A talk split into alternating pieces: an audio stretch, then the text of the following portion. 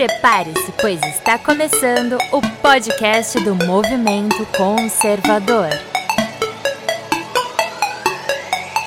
Brasil acima de tudo e Deus acima de todos.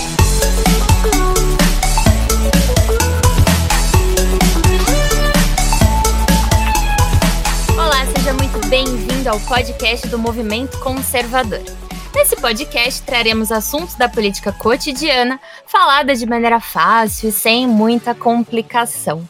Além disso, bateremos um papo sobre o que está em alta nas redes sociais, sempre, claro, pontuando a opinião baseada na verdade como ela é.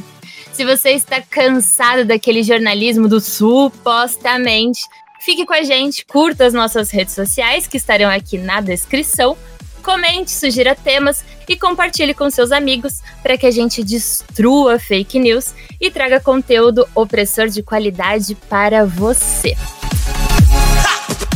E antes de iniciarmos as apresentações, eu gostaria de agradecer ao queridíssimo senhor Romanini, que a partir de agora fará a arte das tumbes desse maravilhoso podcast. Você encontrará o arroba dele na descrição e o link para conhecer a loja mais Vaporwave de camisetas da internet brasileira. Não deixe de conferir, tem muita coisa bacana por lá. Quem está comigo hoje é o amigo Memeiro Vaporwave do Twitter e coordenador nacional do Direita São Paulo, o atual movimento conservador, o senhor André Petros. Bom dia, boa tarde, boa noite, galerinha do nosso querido, maravilhoso e melhor do mundo podcast. Bom dia, boa tarde, boa noite, tias do Zap e galera do Chapéu de Alumínio. Estou aqui, muito prazer a todos. Obrigado aí pelo, pelo nosso ouvinte e o nosso querido convidado aí, magnífico. Alan, pode falar aí, meu querido. Olá, ouvinte do podcast do Movimento Conservador. É um prazer imenso estar participando aqui do meu primeiro podcast, né? E vamos aí, estamos aí para o que der e vier. Bom, o Alan, ele é o nosso convidado da semana. Ele é um conservador, analista político e ele possui um canal no YouTube com quase 300 mil inscritos, que é o Gente canal caralho. Vista Pátria, pois é. E eu, Tef Ferrari, psicóloga que ainda perde tempo com esquerdista no Twitter. Pois é, minha gente, sou uma nerd conservadora e a host deste maravilhoso podcast. Lembrando que você pode encontrar e seguir os participantes desse podcast conferindo os arrobas que a gente coloca aqui na descrição. Então, bora lá, que o assunto principal do dia deste podcast será patriotismo. Gente fez esse podcast essa semana para homenagear ali o feriado de 7 de setembro e levantar algumas questões também que envolverão o patriotismo brasileiro. Será que ele existe, né? Essas e outras questões a gente vai respondendo aí ao longo do podcast.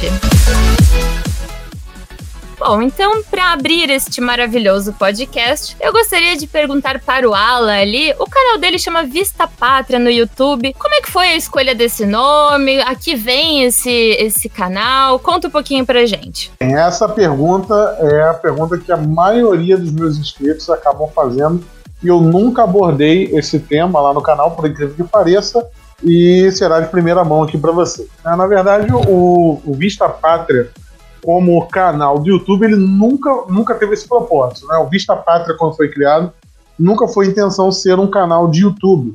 É, o nome em si, Vista Pátria, foi criado por um amigo meu, é um empreendedor, um produtor cultural, se chama Wesley Andrade, e nós começamos essa parceria juntos lá atrás, no início de 2018. Né? Foi mais ou menos por aí essa data, quando ele já tinha essa ideia ele atua, ele atua né, na produção de na cena humorística do brasileira, que é uma cena que convenhamos tem muito esquerdista, né? E ele sempre foi um cara Uhum. de direita. é, é, a gente lá atrás, né, em 2014, já estava lutando ali para tentar barrar a eleição da Dilma. E a gente tem uma amizade muito antiga.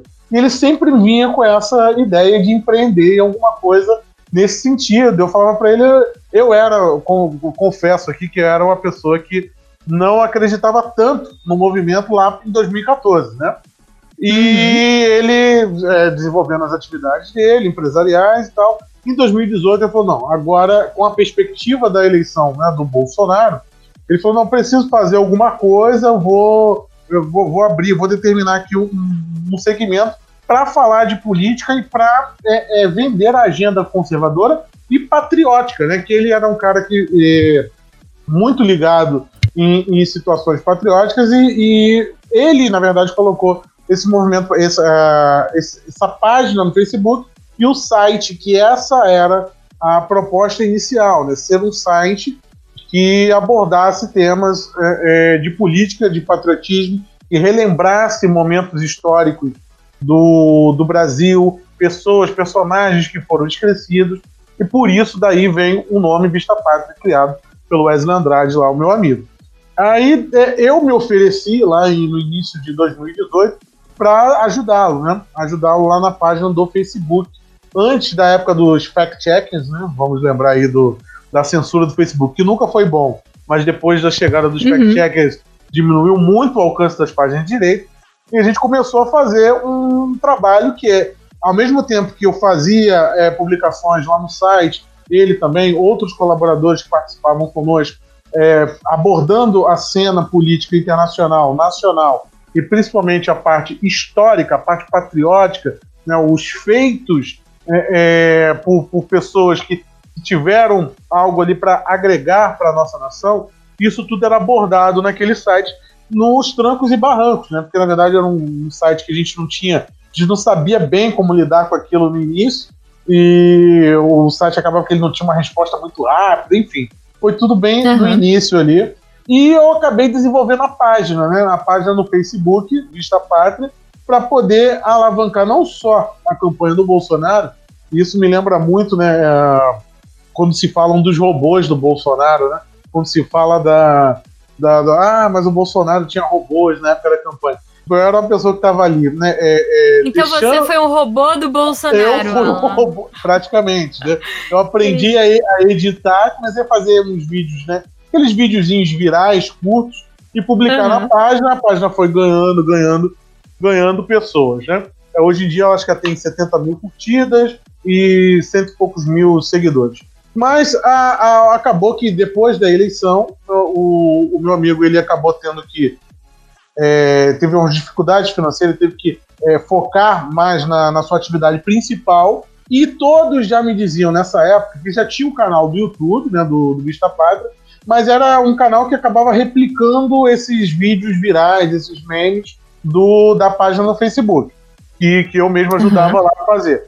E aí, os meus amigos, né, que já me conheciam, sempre soube que eu, eu, eu, sempre fui muito ligado em política, isso desde a minha infância, e era uma pessoa de direita, tinha sempre opinião para dar, e as pessoas começaram a pressionar. Pô, porque em vez de você ficar replicando aí esses vídeos virais, você não começa lá a fazer um comentário no canal no YouTube e tudo mais. E foi aí que eu comecei a dar ideia nessas pessoas, acho que em junho, julho, né, por aí, mais ou menos agosto do ano passado, eu comecei a fazer alguns comentários, eu gravava um comentário, e era um comentário com um vídeo ilustrado, né? Eu ia falando e eu uhum. ia dando opinião. Daí o canal foi é, desenvolvendo e crescendo. Então, quando o meu amigo ele sai de cena, né, sai do Vista Pátria, por isso esse nome, é, eu acabo ficando tomando, é, eu continuo tomando conta do canal no YouTube, e aí, por pressão, né, por livre e espontânea pressão da minha esposa, ela me obriga a gravar vídeos para o YouTube com opinião, né? Aí quando eu começo a aparecer lá no, no, no, no, meu intervalo de trabalho, eu começo a fazer alguns vídeos. E daí o canal começou a bombar com uma cobertura do, da crise migratória para os Estados Unidos, quando teve aquela imigração em massa, aquelas cenas chocantes dos imigrantes ali de Honduras indo, né, em mais de 10 mil pessoas andando a pé para os Estados Unidos. E aquilo me chamou muita atenção, né, por questão que é uma coisa que a direita está aprendendo a lidar com coisas como narrativa. Sim, e sim. eu comecei a perceber, falei, mas não é possível, isso não é uma coisa normal. Isso não pode ser normal, 10 mil pessoas saírem andando por aí do nada, né? E aí eu comecei a investigar aquilo ali, porque a nossa imprensa aqui na A não ser que essas pessoas sejam do MBL, daí seria, seria bem não, natural. Não, na verdade elas não estariam indo do nada, né? é, né? Indo... Mas aí eu comecei a. Aí eu... foi quando o canal realmente. Acho que nessa época o canal estava em torno de 15 mil pessoas, que já era um número, um número considerável para o YouTube para um canal que tinha aí seus quatro meses, cinco meses, né, cresceu realmente muito rápido. E uhum. eu, eu me debrucei sobre aquela questão e fui investigar de tudo que estava acontecendo. Aí eu fui. Eu tive, eu tive que entrar na política do dia a dia de Honduras, entender ali as forças do Zelaya na época. Enfim, eu fui, acabei fazendo um mini documentário de 20 minutos, explicando, contextualizando, na verdade, toda aquela situação e mostrando que aquilo ali era um movimento, né, tanto financiado por, uhum. Por é, como Open Society, Fundação Ford, que mandaram é, é, dinheiro para ONGs, que era a ONG do, a ONG do Pueblo Sem Fronteiras, né? E eles uhum. tinham essa ação política. Enfim, eu fiz todo o trabalho lá e quando eu publiquei esse vídeo, o canal explodiu. Né? Esse vídeo ele teve, para um canal que tinha 15 mil inscritos, ele teve meio milhão de visualizações. Então foi realmente que o, o, canal ele, ele cresceu para valer. né? Uhum. É, aí foi para casa dos 40 mil e daí eu comecei a fazer aquilo é, diariamente, né? Eu comecei a fazer aquilo diariamente. O canal nem era monetizado, não tinha nada disso, né? O YouTube demorou uns seis meses para poder monetizar o canal. É, uhum. Aí, em, em dezembro, quando o YouTube monetiza o canal, eu começo a prestar mais atenção naquilo né, e poder me dedicar mais, porque eu venho do mercado financeiro, né, eu, o meu trabalho sempre foi atuando no mercado financeiro, mas nessa época eu estava com um empreendimento é, imobiliário, né, de corretagem imobiliária, uhum. com um outro amigo meu. Então eu tinha o meu horário um, um pouco flexível, então conseguia gravar, me dedicar um tanto a isso. Mas é realmente em janeiro, né, foi quando o canal começou a tomar proporções realmente consideráveis, aí eu, eu deixei o meu empreendimento com esse meu outro amigo, na parte imobiliária, e passei a me dedicar é, é, exclusivamente ao canal. E daí nasce né, o canal Vista Pátria para valer, de janeiro em diante, quando começa a fazer vídeos diariamente, abordando, abordando uhum. tanto a cena nacional, mas uma coisa que eu sempre gostei que foi tratar da política internacional, né? Isso é um, acho que é o que chama um pouco a atenção dos seguidores lá no canal e eu tento sempre fazer isso com cuidado, me debruçando sempre na, na vida política local, né? E não fazer o mesmo que a grande imprensa faz, que é comprar o, a notícia pronta das agências internacionais você Sim. apenas replica aquela versão. Eu acho que o grande interessante é você olhar o dia a dia, olhar as versões que está acontecendo. E hoje em dia a gente tem ferramentas para isso, como o Twitter, por exemplo. É, a crise da Venezuela foi um outro ponto alto ali para o canal. Também ganhei muitos seguidores naquela época, que foi uma abordagem nesse sentido também de olhar a, a outro, o outro lado, né, a versão ali do, do Rumba Libertar, das pessoas que estavam atuando contra o regime de Maduro e não comprar notícia pronta. E daí o canal, sim, sim. Ele, ele vira o canal Vista Pátria, né? Que é o. Hoje é o grande foco aí, é o canal do, do YouTube. E a proposta continua sendo essa. E sempre que eu posso, eu faço abordagens nesse sentido, abordagens patrióticas, inclusive, que é o tema hoje aqui do podcast, né? Que é o, uhum. o 7 de setembro. Eu fiz um vídeo, entrevistei pessoas lá no canal, justamente para abordar e entender um pouquinho do que é esse despertar patriótico que está acontecendo, que é o que a gente vai falar mais para frente. Pois é, incrível a trajetória do canal. E daí, pensando até nessa. no nome pátria, né? Do, do, Vista Pátria, eu vou trazer aqui a definição de pátria. Ela seria definida como o país que se nasce, né? O país pertencente daquele cidadão. Então, seria o quê? Seria a terra, né? Seria o melhor lugar para se viver. E daí, a pátria, ela traz algumas questões e essas questões são tanto identificatórias, né, pelo fato do pertencimento, então é uma questão de território mesmo, de eu estou presente neste ambiente, este é o meu lar, é de onde eu vim, né? Assim como a essência primordial de um indivíduo e as questões identificatórias daquela terra, né? Então tem tanto aí a parte cultural quanto as tradições. Então, pensando aí um pouquinho no que significa pátria, né, que envolve então território, tradições e cultura, o que seria ser patriota? André, você é patriota? O que, que é patriota para você? Olha, eu sou, eu me considero sim um, um, uma pessoa patriota, né, patriótica, né, na verdade. E uh, é, para mim é você você buscar as raízes do, do seu país, né, a história que, que o seu país teve, né, aquilo que tem de, de bom no seu país, mas principalmente, né, voltando, buscar a história de surgimento do seu país, valorizar as suas culturas, né, suas culturas locais, valorizar a identidade que o país é, adquiriu com o decorrer da sua história, né, as suas guerras de conquista, é, construção, né, figuras uh, que são bastante é, responsáveis por esse, por esse surgimento desse país e, logicamente, pela, uh, como posso dizer, pelo seu, pelo, pela sua construção, né, como, como um todo, na sua construção cultural, na sua construção, é, às vezes até econômica, política, né. Uhum. Então, para mim, é você, você buscar esses valores e você conseguir é, a, tentar absorver o máximo deles e passar isso para frente também, né? E lutar por isso daí, lutar pelas, pela sua, pela, por essas causas, né? Essas causas que construíram o seu país. Para mim, basicamente, é, acho que a grosso modo seria, seria isso, né? É um, é um tema que eu, que eu venho estudando mais, venho estudando também a questão do nacionalismo, uhum. né? Até que o nosso é, último participante aqui, o, o, querido professor Evandro é, Pontes, né? Ele traduziu o livro do Johan Razzoni, até comentamos aqui no último podcast, que fala exatamente sobre a questão do nacionalismo, né? As virtudes do nacionalismo. Então acho que são, são temas que eles acabam se encaixando, não são as mesmas coisas, lógico, mas são temas que acabam se, se encaixando em algum ponto e seriam é, uh, ideias que você precisa alimentar, que você precisa reconstruir, na verdade, no país, até porque essa pátria, esse, sentir, esse sentimento de patriotismo foi se perdendo né, com o passar dos anos, isso de forma bastante proposital, é, principalmente pela, pela esquerda, que ter a própria questão revolucionária, e uma das bases dessa questão revolucionária é exatamente você destruir todo o contexto histórico que teve o país para reconstruir tudo de novo, né? Sim. Sempre nessa, nessa busca de uma renovação, de uma ideia, de, de, de na verdade, um ideal, né? Melhor. Uhum. E para esse ideal conseguir ser alcançado, você precisa destruir todas as bases que existem na sociedade. E uma delas, com certeza, é a questão do patriotismo, né?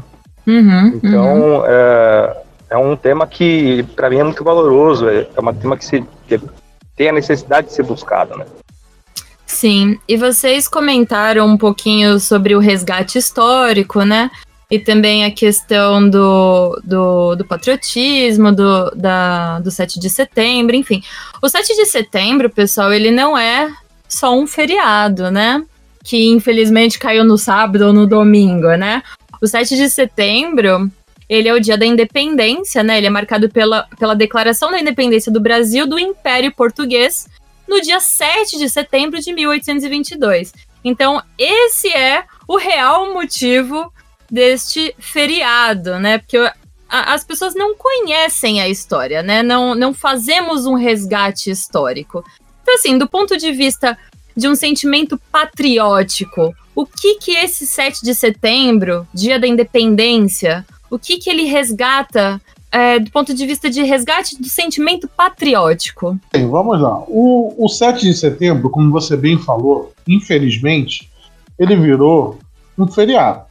Né? E eu tive tá tendo um renascimento agora, é notório, mas é, eu tive a triste experiência né, de, de, de, quando eu estava a caminho do desfile de 7 de setembro aqui no Rio de Janeiro, uma pessoa abordar o, me abordar no metrô e perguntar se a bandeira do Brasil era por conta da vitória da seleção brasileira. Pois né? é, eu pleno, vi isso no vídeo. Em, em pleno 7 de setembro. Então, uhum. o, o, isso faz, é, é, tem todo, como bem o André falou aí, isso é proposital. Tá? Isso tem, como diria o pai de NASA, isso tem método. Tá? Tem um método muito, muito eficiente nisso aí. Porque se a gente for começar aqui, o Brasil tem duas etapas. Né? Tem uma etapa a independência, vai lá, Dom Pedro, faz a independência. Um, um, dos maiores erros a gente já começa na escola. E o que a maioria, se for perguntar para 85%, estou sendo estou sendo otimista aqui, né, dizendo 85%, talvez seja até mais, as pessoas não têm o conhecimento de que morreram pessoas na guerra da independência no Brasil. Na verdade, nas várias guerras, nos vários levantes que ocorreram na independência. A uhum. pessoa entende a independência no Brasil como Dom Pedro I, né, é, é simplesmente declarando independência ou morte e acabou por ali. Né? E eu acho que até mesmo por isso acaba sendo banalizado como uma coisa trivial, uma coisa muito simples, como se fosse uma espécie de conluio entre a coroa portuguesa e o filho né, do, do rei português, uma coisa muito simples, como se fosse um, para usar né, o termo preferido, como se fosse um, uma independência fake que teria sido feito ali pelo Dom Pedro I. As pessoas desconhecem todo o contexto Sim. daquela situação, né, elas esquecem que a independência não acaba em 22, na verdade ela vai acabar em 25, é, com muita gente morta, com muitos levantes, muita batalha no mar, né, muita gente ali é, é, deu a vida para poder é, manter a independência do Brasil. Então já começa aqui a escola, os livros de idade já passam rápido por isso, na verdade nem passam por isso, né? só dizem que o Dom Pedro foi lá, independência ou morte, dia do fico e tudo mais, e esquecem tudo isso. Isso já é Exatamente. proposital para desvalorizar né, o ato da independência em si. É como se fosse algo muito fácil, irrelevante e uma espécie de conluio, como eu já falei. É, já começa por aí. E depois a gente vai ter, né, inclusive acho que mais para frente a gente vai falar sobre isso, sobre a identidade nacional. Isso. A gente vai ter o, o Getúlio Vargas lá em 1930 recriando esse patriotismo, né, esse simbolismo e para é, é, criar, né, aí entra, por isso que é muito complexo, para entrar também o, a revolução nisso tudo, você tem que criar o, o, novo, você tem que criar o homem novo, você tem que criar o, a pátria nova, tudo tem que ser novo. Então o Getúlio Vargas ele vai Menos criar... o partido, né, Alan? Tudo tem que menos... ser novo, menos o partido. Menos o partido. na verdade, tudo tem que ser novo na ideia revolucionária, né? Que não é o nosso caso aqui.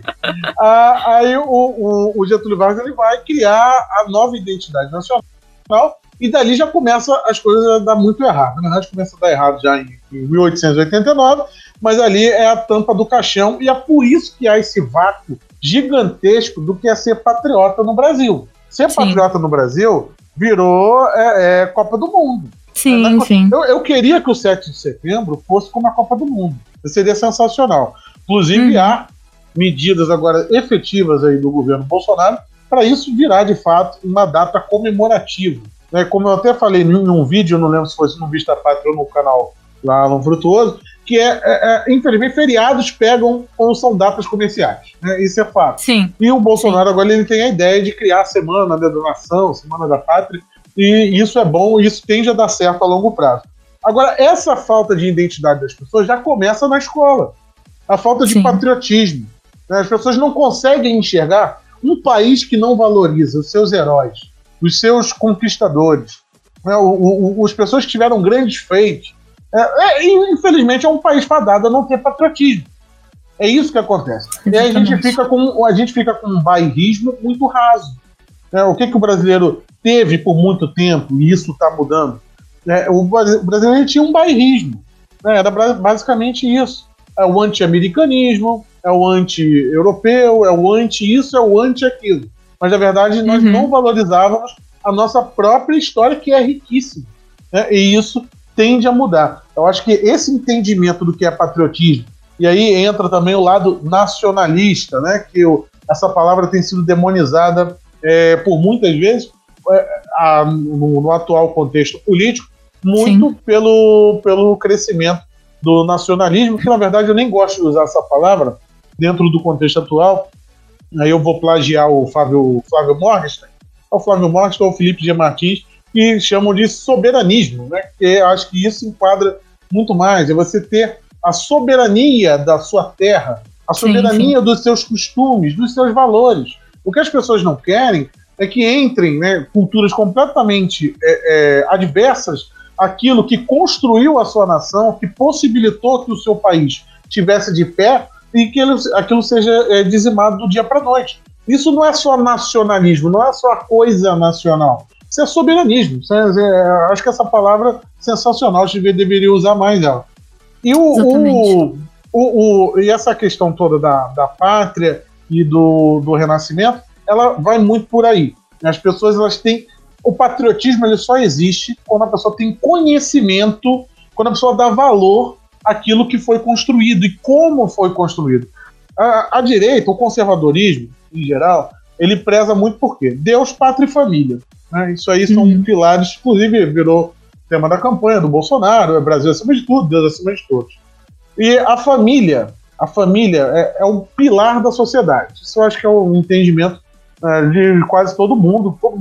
A família foi a célula que impediu o avanço do comunismo em muitos países aí. Né? Muitas revoluções culturais, principalmente, foram fracassadas por conta da, do núcleo familiar. E o que, que é a pátria? A pátria, nesse sentido, ela é como se fosse uma espécie de família para toda aquela nação. É dali que vai estar os valores, as tradições, toda a história daquele povo vai estar refletida ali. Assim como na família, no seu núcleo familiar, você vai ter a história do seu pai, vai ter a religião daquela família, vai ter a, a construção do que é certo e que é errado dentro do núcleo familiar. A pátria ela faz isso numa dimensão muito maior, numa dimensão do território nacional. Creio que seja por aí. Quando a gente começa a ter esse entendimento, a gente avança um pouquinho mais e o debate começa a ficar um pouco mais elevado. Acho que o Brasil ele está indo por esse caminho nesse momento. Exatamente. E a identidade nacional, né, que o Alan comentou, ela é fundada numa consciência histórica que é transmitida de geração em geração. Então, como assim, né? o cara ele chega e fala: é, hoje eu tenho uma identidade nacional. Hoje, hoje, vamos falar, 2019, as coisas estão mudando. Eu acho até difícil generalizar que hoje está assim. Mas vamos pensar aí uns anos é, para trás. Chega para o indivíduo e pergunta: ah, qual que é a sua identidade nacional, né? O que, que você dá valor? Como é que o Brasil é conhecido? O que, que é de relevante no Brasil para você? O sujeito vai lá e fala: ah, Brasil é o país do futebol, não é mesmo? Essa é minha minha identidade, né? Por que, que o Brasil ser o país do futebol se torna a identidade nacional daquele indivíduo, ou enfim, do, do país como um todo? Porque a gente não para de recordar a história do futebol a gente lembra das Copas, a gente lembra dos grandes títulos, né? Porque o Brasil é o cara que é o Penta, não sei o quê. A gente lembra dos grandes nomes, a gente lembra do Pelé, a gente lembra do Ronaldinho, dos goleiros, né? Eu em 94... Ele, ele, ele lembra que o Brasil é bom nisso. Isso, ele lembra que o Brasil é bom nisso. Então, por exemplo, eu em 94 eu era criança e eu lembro perfeitamente que o Tafarel era o goleiro da Copa e não sei o quê. Então, assim, o que, que acontece? A gente lembra dos nossos ídolos, dos nossos heróis dentro do futebol, a gente sabe de repente cantar. Isso, isso é muito absurdo. A gente sabe cantar, às vezes, o hino do time e não sabe cantar o hino do Brasil. Isso é muito curioso. É, é, é a gente lembra das datas, dos títulos. Então, a nossa identidade nacional, até então, estava muito associada a o Brasil ser o país do futebol a gente não tem essa falta de heróis, de arquétipos e de modelos. A gente não tem. O que acontece é que a gente não recorda, a gente não aprende isso na, na escola. Me conta aí como é que é a tua experiência de história de escola, André. Como é que você aprendeu história do Brasil na escola? Olha, vou falar para você, é, era um ponto que eu iria, iria até concordar bastante com o nosso querido Alan Frutuoso aí, na, na, na, escola, como eu estudei a grande maior parte aí em colégio público, né? Fiz só a terceira, até a terceira série em colégio particular, depois fui para a escola pública, fiquei ali até o primeiro colegial, né, naquela época era primeiro colegial, segundo e terceiro. Mas, olha, a questão histórica que eu tive ali foi mínima, assim, né? Foi realmente só para passar de ano e era sempre muito muito raso ali as histórias e nada se, se focava realmente nessas grandes personalidades que a gente teve. Eu fui aprender de fato uh, a história do Brasil, né, e, e algumas das suas figuras uh, de maior representatividade com o nosso Rafael Nogueira, né, nosso professor também que tem um curso aí de política, governo e conservadorismo no nosso, no nosso portal aí, que tá, tem, tem acesso liberado para quem, quem fizer o nosso plano aí de diamante, é, que é um exímio professor, ele é completamente é, capacitado em questões de José Bonifácio, acredito que ele seja no Brasil. Exatamente. uma das pessoas que mais tem conhecimento a respeito da história de José Bonifácio, tanto que ele até, fez, ele até participou ali como um, ponto-chave no na acho que é longa-metragem que teve da história de José Bonifácio, que é o fundador do Brasil. Uhum. Os principais e... nomes esquecidos da independência. Exatamente. E olha só que coisa interessante. Eu estou aprendendo, aprendendo, estou cursando direito, né? Também sou, ainda continuo um estudante e acredito que vou continuar aí pro resto da minha vida sempre estudando. Pode ser de forma mais burocrática ou pode ser realmente por conta. Mas é, eu estou tendo uma aula de direito e globalização, que na verdade não é direito e globalização, é direito e globalismo. Só que esse termo globalização não é um termo muito muito utilizado, né, principalmente nos meios acadêmicos, é, é, sempre colocado de forma muito caricata ainda, né? Ele não tem a sua valorização, a sua significância hoje nesse mundo acadêmico. Mas aí a minha professora, ela falando sobre a história do Brasil, ela contou exatamente o que o Alan tá falando. É realmente aquela história caricata. É, inclusive, ela falou que não, existe, não teve nenhuma guerra para o Brasil poder ficar independente, não teve nenhum derramamento de sangue, não teve nada. Foi uma coisa assim, bem tipo, Dom Pedro montado em cima do jegue e falando, tipo, dentro da casa dele com a, na, minha, na minha época, é, na, na, minha época ele era o cavalo, agora já popularizou é, o jegue. agora é o jegue. É o jegue. Cara, aí eu falei, eu falei, meu professor, não, peraí, peraí, peraí. Acho que a gente tá. Não tá falando da mesma, da mesma história, mesmo do Brasil. Inclusive, nós tivemos aí uma, uma grande pessoa que foi um grande mentor do Dom Pedro I também, além de ser um mentor de Dom Pedro II, foi um grande auxiliar de Dom Pedro I, e foi José Bonifácio. E aí eu comecei a falar um pouquinho, assim, bem raso, para não, não, não, tomar o tempo da aula, né? E a professora que ela é esquerdista, mas ela não apoia muito o comunismo, assim, ela é mais, mais uma linha social-democrata, tal, ela dá umas pauladas também no comunismo de vez em quando. É, mas também é aquela pessoa totalmente anti-americana, né? Como o bem citado também o, o Alan agora há pouco. E eu falei, meu, inclusive até a Suécia é, teve muito da sua influência, aliás, da sua influência não, né, da sua economia é, ter sido um pouco mais pujante na época dele, porque ele passou por lá e descobriu pedras preciosas, ele falava não sei quantas línguas, blá, blá, blá, comecei a falar, ela até torce, ela torceu o nariz para conseguir falar, é, é, é verdade, mas aí veio mais, né? É verdade, mas e aí começou, aí eu falei, ah, meu, não vou ficar perdendo muito tempo aqui também, que não vai adiantar, né? Ela mas, não faz muito perfil carrasco, é, mas ela também defende tá? ele, né? Tipo é, isso. não queria, não queria dar o braço a torcer, mas percebeu que ali, ali naquele, naquele nicho de, de, de, entendimento, talvez ela não conseguiria debater comigo, né? Até porque também muito eu vim, aprender, vim aprendendo também uh, sobre a questão da história do Brasil, por estudos também uh, de livros, etc., alguns livros que eu tenho mas é, é um assunto que tem que ser muito mais bem aprofundado. O Brasil Paralelo fez uma série, uma das séries de vídeo dele, que é Entre a Cruz e a Espada, né, se eu não me engano, que ele conta a história desde o descobrimento, até na verdade até antes do descobrimento do Brasil, toda a trajetória né, do, do povo português até poder chegar aqui, algumas guerras aconteceram na Europa naquela, naquela época, falando sobre a invasão islâmica, da, que eles tomaram a Península Ibérica, é, e aí depois contou a chegada deles aqui, como é que funcionou e etc. E aí vai percorrendo a história, as histórias iniciais do Brasil, né, de descobrimento e realmente uh, implantação do, do, do, do, próprio país, a independência. E aí vai terminar essa série, como o Alan também falou, em Vargas, né? E uhum. aí eles contam a era Vargas, como é que foi, e aí, aí, aí parte para outro, outro, outra série de, de vídeos que eles, também, que eles também fizeram sobre 64, que foi o vídeo. Aí tem um outro também que é, que é sobre a teoria das tesouras, que pega depois ali o final da, da, do regime militar e contando até chegar, se eu não me engano, até chegar no Lula, né? E aí depois, para fazer uma ordem cronológica, depois teria que ser o primeiro que eles fizeram, que foi ah, puta, agora me esqueci o nome do primeiro que eles fizeram. Mas foi a primeira série de vídeo que eles fizeram que foi cinco foi capítulos. Do, que foi do impeachment da Dilma, né? Exatamente. Esqueci exatamente. o nome também, mas foi o primeiro. Exatamente, exatamente. Se pegar nessa ordem cronológica, seria isso, né? Seria pegar uhum. esses na ordem. Primeiro, a história do Brasil, que é entre a Cruz e a Espada. E aí depois pega o de 64, depois pega a teoria das tesouras e, por último, foi o primeiro que eles fizeram. E é, é, é sensacional, uhum. um trabalho magnífico que eles fazem, né?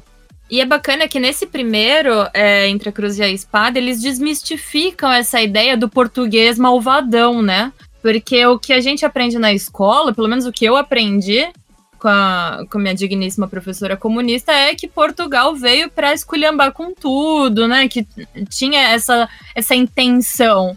Mas quando você vê o documentário, você vê os relatos, você vê é, os documentos históricos, né, você começa a entender melhor as coisas. Ah, não, não isso, isso, isso, é sensacional. Olha só, eu tô, eu tô debruçado sobre o Brasil de 1500 agora. Eu estou lendo muitos livros sobre isso já há algum tempo, já há um, uns dois meses mais ou menos. E você falar isso é, é justamente por aí. O brasileiro ele tinha que pegar. Né, recomendo a todos que estão uh, ouvindo aqui esse podcast se debrucem sobre a história do Brasil. O início do Brasil, chamado Brasil colônia, que nem era visto dessa forma. Vocês vão entender aí é aquilo que a Tef acabou de falar, né, do, do, do, do futebol. Quando você vê lá o goleiro, o cara que vai e faz acontece, você admira aquilo. Você fala, nossa, como o cara conseguiu fazer aquilo? Como o Romário ganhou uma Copa sozinho, aquilo é sensacional. Né? Você fica muito empolgado. Quando você começa a perceber o início da história da coluna brasileira, peguem aí a fundação daqui da minha cidade do Rio de Janeiro, vocês vão ficar admirados com o, o, o, a, a, bravura daqueles homens né, que estiveram ali no, no entre o, Morro do Pão de Açúcar né, e o Morro da Urca, na verdade, Morro da Urca e o Pão de Açúcar, vocês vão entender né, o perrengue que os caras passaram para poder conviver com os índios. E os índios não estavam atacando aquela turma que não era feita apenas de portugueses. Né? Aí é que vale lembrar, muitos, é, é, esse termo que até ficou esquecido por muitos, que são os mamelucos, que eram é, portugueses que acabavam tendo filhos com índios e já nasciam aqui nessa terra por volta de 1500, 1550, 1560, 1565, já tinha muito brasileiro aqui. Se nós entendemos brasileiro como a construção cultural e do ambiente, né, você vai entender que tinham brasileiros naquela época. Inclusive, a, a conquista do Rio de Janeiro, né, que era até então tinha sido uma colônia francesa, a França Antártica, né, a gente está numa época em que o Macron está querendo cantar de galo aqui, então é bom lembrar que eles já uhum. tentaram no passado. Com o Fort Collins, lá no, no, hoje Ilha das Cobras, no Rio de Janeiro. E eles tentaram ali, mas o francês realmente ele é péssimo né, em colonizar qualquer coisa, ele sempre estraga o ambiente em que ele está. E foi o que aconteceu com Villegagnon, que é, estava tentando colonizar o Brasil, principalmente aí, na verdade, o, o, Rio de Janeiro, onde já tinha muito tráfico de, de pau-brasil, eles tentaram fazer um forte ali, fizeram de fato um forte muito eficiente, mas não foi, não, não foi é, o suficiente para aguentar a pressão não dos portugueses. Aí é que a gente é que tá. Se nós começarmos a valorizar esse tipo de história, essa questão de patriotismo ela vai muito além. Né? Quem lutou na conquista do Rio de Janeiro, na sua grande maioria, tá? isso lá em 1565, 66, eram brasileiros, eram pessoas nascidas no Brasil, mistura de índios com portugueses, que viviam na, em Ubatuba, viviam na capitania de São Vicente e foram para o Rio de Janeiro por temer que a, a presença dos franceses né, pudesse comprometer o, a, a, terra deles, aquilo que eles já entendiam como terra. Porque, na verdade, uhum. o Mendes Sá, quando ele tenta é, é, é, quando ele tenta avançar sobre o Forte Colony contra o Villegagnon, os portugueses se rebelam. Olha só aí que tá aquela narrativa da escola, aquela narrativa do ah, o português colonizador malvadão. O português, o marinheiro português, deu para trás. Ele falou: Eu não vou lutar com esses franceses aí no Fort Collins por, por conta de. Por que eu tô fazendo isso? Eu não vou nisso, não. E o Mendes Sá, ele tem ali uma rebelião, dá uma confusão do caramba. E só quando chegam os brasileiros, a gente está falando de 1565, gente. É lá atrás, hum. a gente está falando de quase meio século. É, quase não, meio século atrás, é meio, meio milênio atrás. E essas pessoas já eram brasileiros que saíram da capitania de São Vicente para poder conquistar o Fort Collins e expulsar os franceses, os franceses daqui. E os índios que viviam aqui no Rio de Janeiro eram índios que eram é, é, Na verdade, isso é outra confusão, né? A, é, a gente não valoriza a nossa história e, pior, a gente é, faz questão de nos envergonharmos do que não deveriam nos envergonhar. O, os índios brasileiros, os índios, o Olavo de Carvalho até fala isso, não existia índio brasileiro porque ele não tinha senso de pertencimento, não tinha senso de território. Então, na verdade, aquelas tribos que estavam ali, os tupis, nabás né, e, e tudo mais, eles brigavam entre si e eles se aliavam a franceses, portugueses, seja lá quem for, que pudesse dar algum benefício para eles. Então a luta contra os índios, a luta desse grupo que fundou a, a Vila de São Sebastião, que viria a ser a cidade do Rio de Janeiro, é incrível, é uma história maravilhosa que eu recomendo a todos correrem atrás dessa história e vocês vão entender que desde os primórdios, desde quando não havia né, a, a, a independência brasileira, vamos dizer assim, já existia esse senso de pertencimento, esse senso de território. Homens né, de todas as espécies ali que lutaram para conquistar, para marcar o seu terreno. Nós não valorizamos nossos conquistadores, nós temos vergonha deles. Né? A, a, escola te ensina a ter vergonha desses homens. Né? O, o, o, os restos do Estácio de Sá, que era o sobrinho do, do Mendes Sá, que foi o responsável por ganhar né, os, os, franceses, na verdade ele conseguiu a conquista do, do Fort Collin, esse, e, esses ossos foram levados para uma rua aqui, que é a Doc Lobo, na Tijuca, e só tá lá esquecido. Ninguém está nem aí. Uhum. Aí você pergunta, os professores levam? Não, não leva. Nós não tivemos heróis. Essa é, é, é, é o, o, o, grande fracasso do patriotismo brasileiro por muitos anos vem daí. A intenção. Né? Temos sempre que bater nessa tecla. Tudo foi intencional. Como é que a gente vai é, é, mudar isso? É, o, como o André falou, esse trabalho do Brasil Paralelo, essa série, isso aí é um resgate que o trabalho que eles fizeram traz à luz muitas questões que a partir daí as pessoas têm que ter o um interesse de, de procurar. Né? Você até perguntou para o André como é que foi a questão dele na escola. O, o meu caso sim, sim. foi muito parecido com o dele aí, e, e eu sempre fui autodidata. Né? Então eu sempre comprava muitos livros e estudava sozinho, porque se eu fosse depender da escola, eu teria crescido com aquela narrativa. Né? Então, eu brinco com, meus, com, com os meus amigos que eu nunca votei no PT, talvez por, por conta disso, né? Porque geralmente as pessoas dizem, ah, não, mas lá em 2002 eu votei no PT. Desse mal eu não sofri. Eu nunca votei no PT, talvez por ter sido autodidata, principalmente em questões aí de, de história, né, que eu gostava muito. E, uhum. e, e, isso faz a gente ter um entendimento. O patriotismo só existe quando valorizamos os feitos dos nossos antepassados, os feitos que levaram aquela terra a existir, aquela construção né, da, da, da, daquele ambiente existir como existe hoje. Se a gente tiver o um entendimento disso, as coisas começam a mudar de uma hora para outra. Eu sou bem otimista quanto a isso. Exatamente. E outra coisa também, Alan, que você pontuou que eu gostaria de trazer não é a crise que une o povo, né? Mas a vontade de superar toda a situação que essa crise gerou.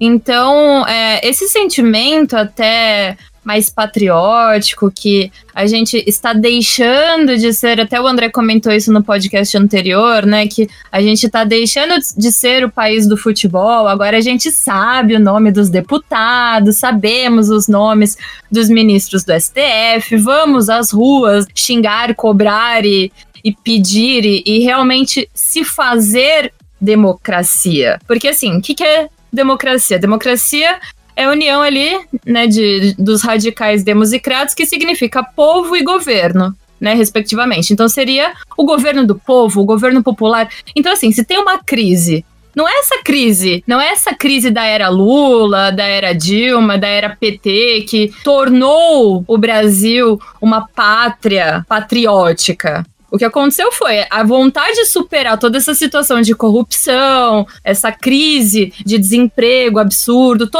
toda, todos esses problemas em consequência toda essa era petista que a gente teve, foi o que emergiu esse sentimento patriótico no, no brasileiro. Então a gente tem hoje alguns é, heróis, e aí eu vou colocar aqui o Bolsonaro como uma pessoa que o povo tá ali confiando, tá acreditando. Né? O que, que vocês acham? É, eu acho que, que isso daí com certeza é, é, é, muito, muito bem colocado, né? O Bolsonaro hoje ele é uma esperança, ele traz uma esperança pro, pro povo, né? Ele faz renascer também esse, esse sentimento patriótico, até porque ele exala isso daí, né?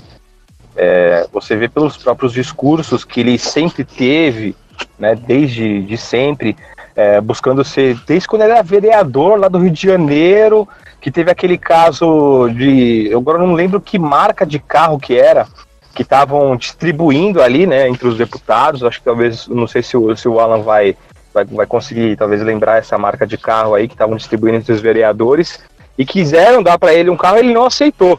Né, bem parecido com aquele caso que, que a TEF também tinha falado na, no, último, no último podcast sobre a, a JBS. Então é um comportamento que ele já tem, já realmente. É, também é um comportamento, querendo ou não, esse comportamento de, de, de, você ser uma pessoa íntegra, logicamente ela vai, ela vai também ter alguma linha ali dentro do sentimento patriótico porque você tem essa, essa integridade, você quer buscar realmente a, a, as figuras que, que fizeram história no seu país, né? Você quer um país melhor para você e para as pessoas que estão ao seu redor e para todas, na verdade, todos os brasileiros.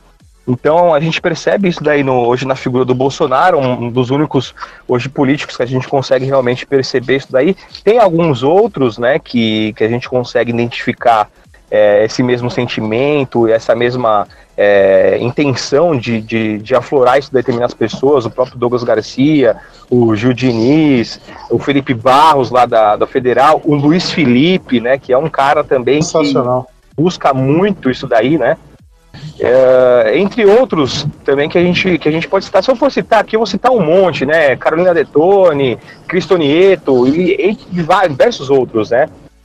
Eu acho que essa questão do Bolsonaro é, é realmente uma sorte muito grande. Porque o que, que a gente tem? A gente tem um Bolsonaro que sempre, sempre foi um patriota, né? Como você bem lembrou aí, os próprios posicionamentos dele, a gente pegar todo o histórico de Bolsonaro, até mesmo por ele ter vindo aí do meio militar, não vamos falar de positivismo hoje, né? Então vamos pula isso aí, vamos falar só do, vamos falar só do patriotismo militar. É, e, e ele, associado a isso, nós tivemos a grande sorte que foi o Bolsonaro ter estudado o que, é o conservadorismo. Então a gente, é, o, o grande resgate no Brasil só está acontecendo e eu acho que, como a gente vai falar depois, né? O, o Brasil já teve momentos muito patrióticos. Só que agora a gente tem um movimento patriótico esclarecido de qual o caminho que temos que seguir para essa pátria, para essa nação se tornar grande. Né? O que, é que o Bolsonaro sempre repete, aquela frase que ele cansa de falar, olha Israel, o que, que eles não têm, olha o Brasil que tem, não é. Uhum. é ele tem a consciência, para falar no, no, português, claro, deram o caminho das pedras para o Bolsonaro. Né? Ele entendeu, além do patriotismo Sim. dele, que ele, o método para ele colocar aquilo em prática e aquilo ter uma, uma, uma consistência e continuidade, ele teria que seguir o caminho conservador. Então, sensacional. O Bolsonaro realmente é um achado é um, é um fato histórico, né? Que vai, a gente vai estudar muito ainda essa eleição do Bolsonaro, todo esse despertar. É incrível, realmente é uma grande sorte o povo brasileiro ter tido um Bolsonaro naquele momento que tinha se interessado logo após a, as jornadas de junho, né, de julho, e ele se interessou por entender melhor aquele ambiente político.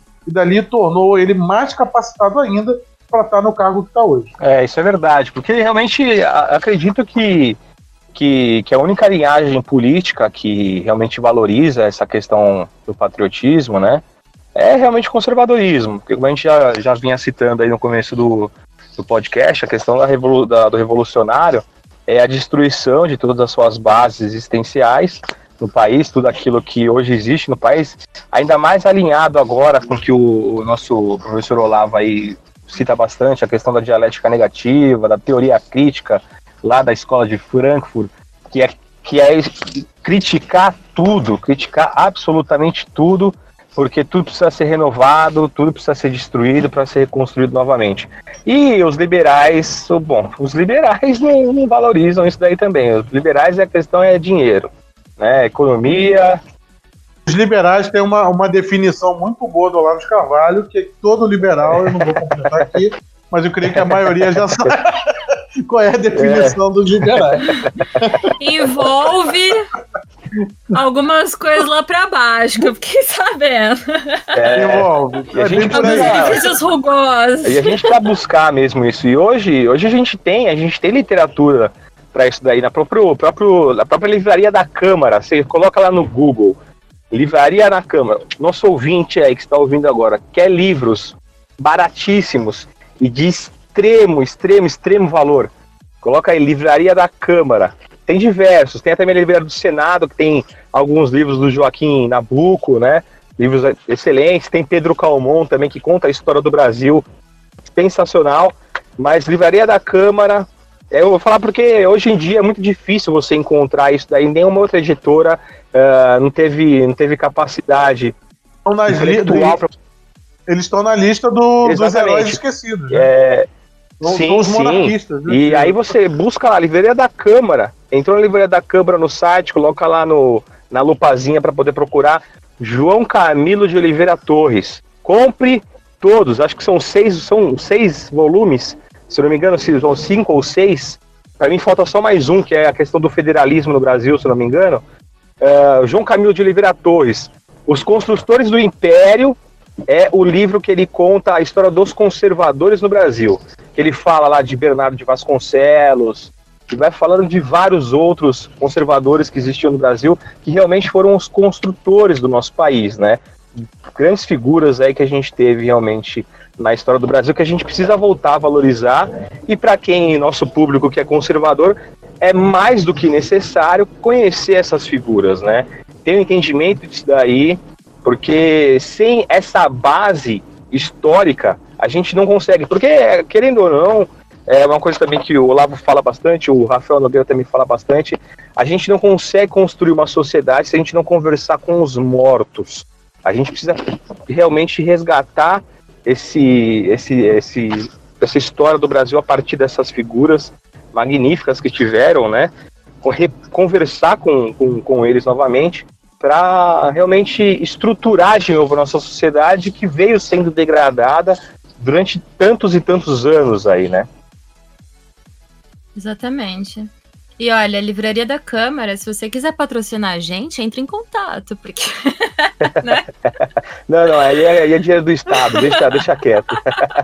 É melhor indicar, o livro é super barato, É, aí dinheiro estatal não vai. não passa de 25 reais. E a verba, a verba ainda vai ser liberada pelo Rodrigo Então deixa pra lá, deixa pra lá, É, deixa pra melhor lá. Apaga, apaga, apaga. Coloca, coloca nos erros de gravação isso, editor.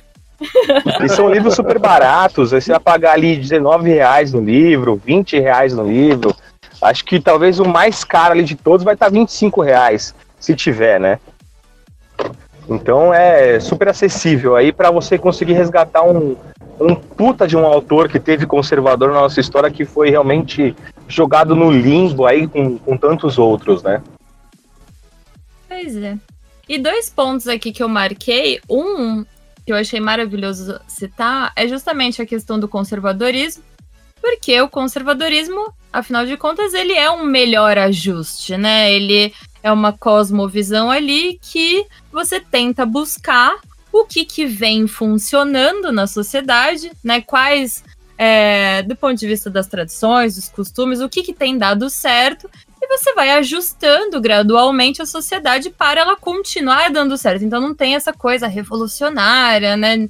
Que, que outras, de repente, outros pensamentos, outras formas de, de pensar teriam. Então o conservadorismo, no- do ponto de vista é, do patriotismo, né? Que, por exemplo, ser patriota, né? Ser patriota significa você se indignar com todos os aspectos que eles, de, de alguma forma, eles denigram a imagem da, da tua pátria.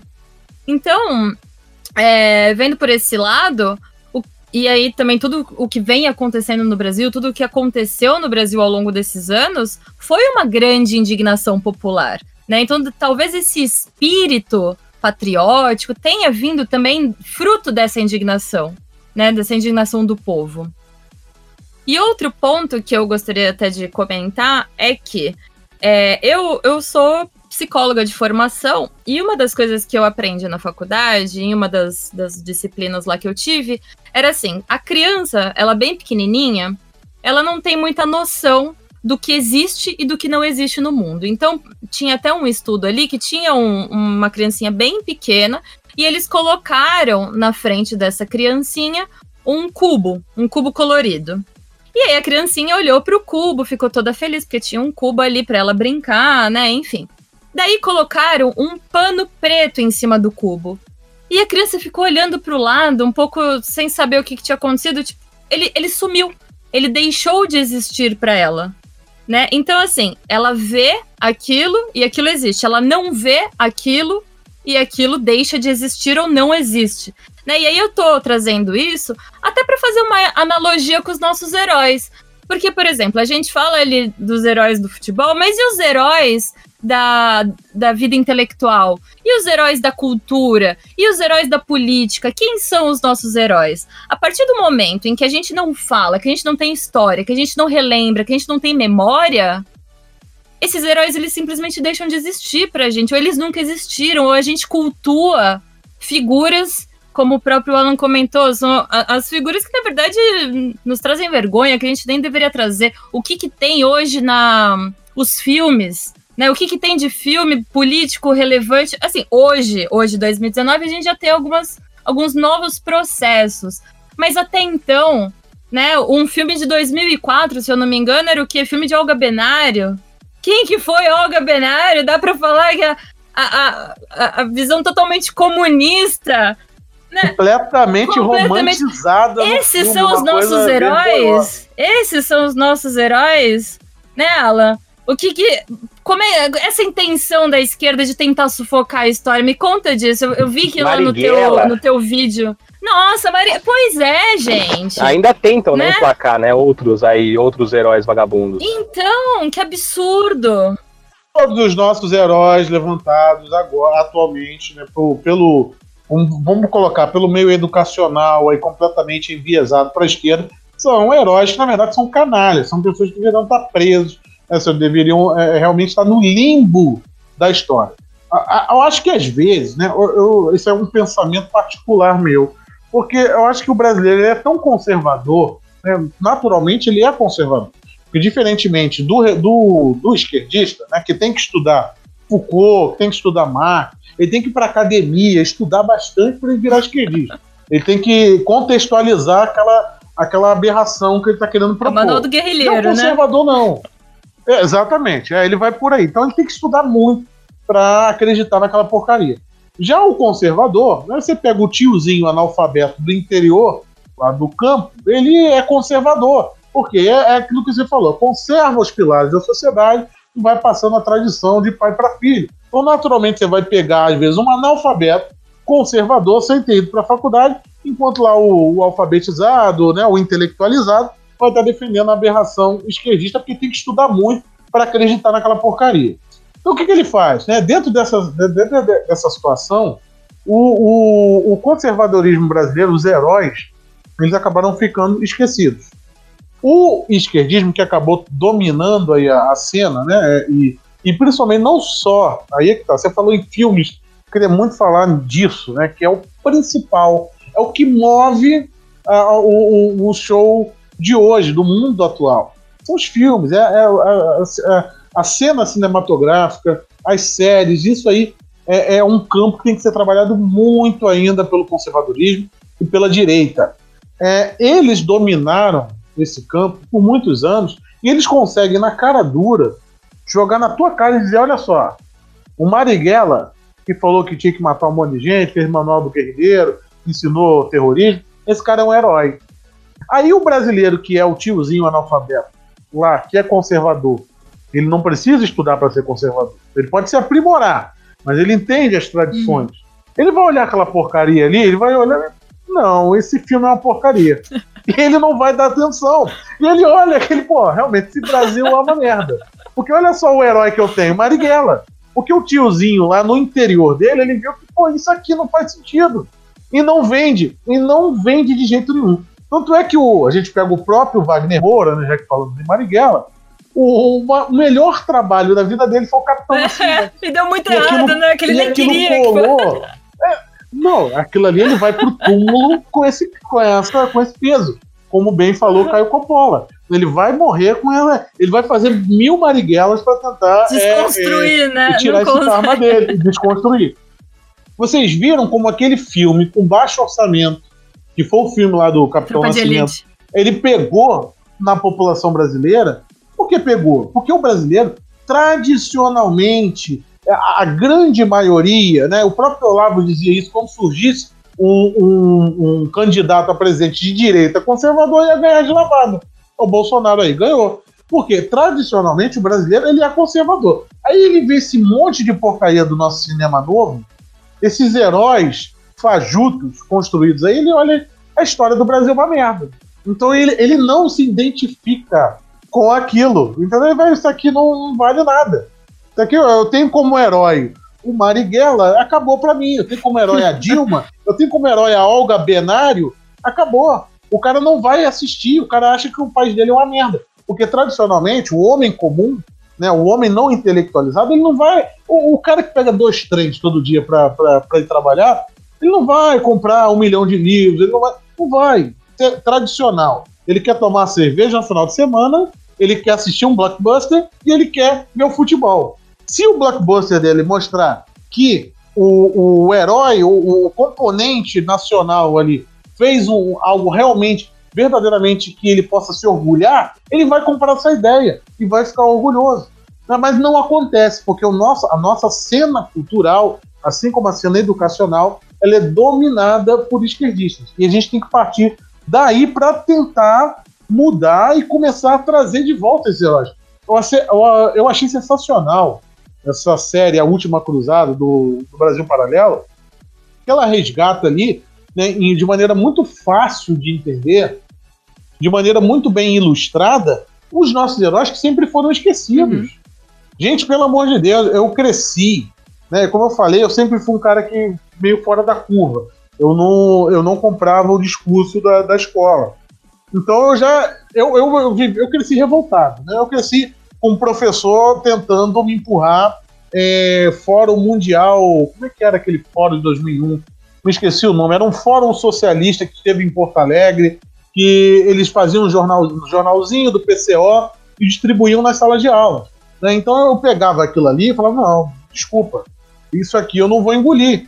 Né? Porque eu já tinha noção de que o Brasil ele tem muito mais história, tem muito mais heróis a serem é, é, é, explorados do que essa porcaria que eles veiculam nas escolas. Né? Infelizmente, cara, a gente vive num país onde Getúlio Vargas é o grande herói. E ai de você de falar isso no meio da direita. Da direita. As pessoas vão olhar feio para você e dizer, pô, tá falando mal do Getúlio Vargas? As pessoas não têm a, a, o entendimento da dimensão, da quantidade de heróis. O próprio André falou aí, deu, citou livros né, de, de homens que realmente fizeram algo pelo Brasil e são esquecidos. Mas, se a gente for aí, eu, na hora que a gente entrar na identidade nacional, que é a questão seguinte, né? Isso é proposital e, principalmente, vem com o movimento republicano, que foi aprimorado com o gramscismo lá na década de 60, né, que até então era um movimento para apagar qualquer monarquista que tivesse feito algo de relevante para o Brasil né, uma, uma, uma espécie de sufocamento dessa história. E na década de 60 e 70, isso vai se tornar algo muito pior, que ele vai sufocar tudo e a todos e não vai ter mais nada para gente se vangloriar, a não ser Marighella da vida. É lamentável. É, e você vê essa questão do que você falou sobre é, a tropa de elite. Hoje, por exemplo, o Wagner Moura, pela.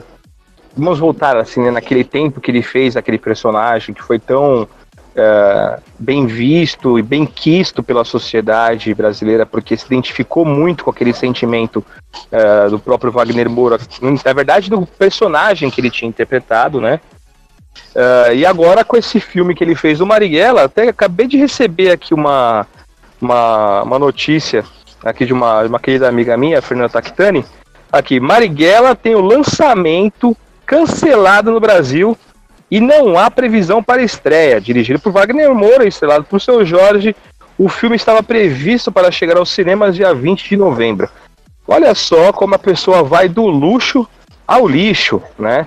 Ele, ele poderia muito bem com essa uh, com essa, é, é, como posso dizer, com essa representatividade que ele ganhou naquele filme, se ele tivesse realmente permanecido com aqueles ideais que o personagem dele tinha, com certeza ele teria dinheiro para poder fazer um filme, logicamente, não sobre Marighella, né? Mas se fosse fazer um filme que representasse novamente o, o espírito brasileiro, o espírito social, o espírito patriótico, eh, com certeza ele teria. Ele não, ele não estaria passando por esse problema, né? Pois é. E outra, outra coisa que eu até lembrei agora é, é Macunaíma, né? Herói da nossa gente. Aí você vai ver quem que é Macunaíma, é o cara preguiçoso, é o cara que não tá nem aí com nada, né? Mas lembro... o que, que é o Macunaíma? O Macunaíma, Semana de Arte Moderna de 22, o Macunaíma é o quê? Reinvenção da nossa história. É justamente o auge ali do, do da, da, reescrição da nossa história é que eles vão pegar, não, eles precisam criar a nossa identidade do nada. O que, que, pode ser mais legal do que o Macunaíma, o vagabundo? É, é, é lamentável, então. cara. É, Aí, aí, como eu falei, o tiozinho analfabeto que tá lá no interior, né, plantando soja, ele vai ver uma porcaria dessa e vai dizer, ah, pô, o Brasil não tem herói. Só entendeu? desisto, só é, desisto. Macunaíma vai ser herói de alguém? Não, não complica, entendeu? Pô, o cara é preguiçoso, folgado, passa a perna em todo mundo, né? Tá lá atrás da desgraça daquela muiraquitã que o cara não sabe nem que porra é essa. Ah, pra merda com esse negócio. Não adorei isso que o Alan falou. É, é ridículo, cara. Por isso que não dá certo. Ah, por que a pessoa não fala? Porque, porra, esses são os é. heróis que nós temos. Um herói desse, o cara sente vergonha. Nós temos uma, uma, uma, uma sociedade né, é predominantemente conservadora. O cara vê Macunaíma e diz, não, Brasil é uma merda mesmo, Macunaíma não, não pode ser. Entendeu? Desisto, desisto. Volta. Sabe aquela, aquele meme que tem o. o é, a, a, evolução, vocês já viram o meme que vem do um primata e não sei o que. É, de repente ele não, volta que dê merda, volta, volta, todo mundo, é, volta. É verdade. eu tive uma outra experiência também, lembrando, voltando aqui à questão da faculdade, né? Eu já passei pela, por algumas faculdades aí na minha, nessa minha jornada no direito, né? Tive que, que me retirar de algumas por, por questões de perseguição política ideológica, etc, né? Antigamente era uma pessoa muito mais combativa da sala de aula e hoje eu tô mais sossegado porque eu cansei de ficar mudando de faculdade. Daqui a pouco eu não tenho mais pra onde ir. Mas a primeira que eu. A, a, na verdade, a segunda que eu passei, é, eu tive aula de sociologia, né? Do Brasil. E foi muito engraçado quando a professora começou a dar os livros para para poder estudar para as provas, né? Era Lian Schwartz, era Chico, é, Chico Buarque, né? É, Sérgio Buarque, na verdade, Chico Buarque, o Sérgio Buarque, e aí também estudar o complexo de Zé Carioca. Era assim, exatamente esse tipo de personagem que essa, essa, esse nicho, né, hoje de, de de docentes querem que a gente que a gente absorva, né, como se fosse uma representatividade do povo brasileiro. É o Zé Carioca, é esse Macunaíma, é, é a mesma coisa, né? Esse complexo, o Zé Carioca dizia que era esse complexo de ser um malandro, né? Aquela coisa da lei de Gerson. Então, é, é complicado você conseguir realmente encontrar uma identidade é, sadia para você, para o brasileiro conservador hoje se ancorar, sendo que ao redor dele ele é bombardeado por, por sentimentos negativos, por visões negativas é, é, é sobre o comportamento brasileiro, etc. Né? Exatamente, eu acho que também não dá para não falar de identidade nacional sem trazer aquela aquela coisa do, do complexo de inferioridade vira-lata né, do brasileiro tudo do outro é melhor, tudo do outro quando é, o cara tem, tem mais macunaíma, quando o cara tem Então, isso que eu ia falar. É, do outro é melhor, não tem como, entendeu? O cara tem macunaíma, Marighella. O cara tem Capitão América, ah, vai pra merda. Não, não, é, isso é... Nossa, o que, que você tem? Ah, você tem o Saci, o cara tem perna. Pô, o do outro vira melhor. É, é, isso é proposital. É porque o que, que, que, que é o socialismo? Ele não dá certo em lugar nenhum. É porque é uma, uma construção social, artificial, não dá certo. Você quer fazer o novo homem tudo mais, beleza. Então não dá certo aquilo, o comunismo não dá certo. Só que os caras pegam isso e trazem para nossa cultura, cultura e para nossa história e, e botam um monte de porcaria e também não vai dar certo. Por quê? É artificial.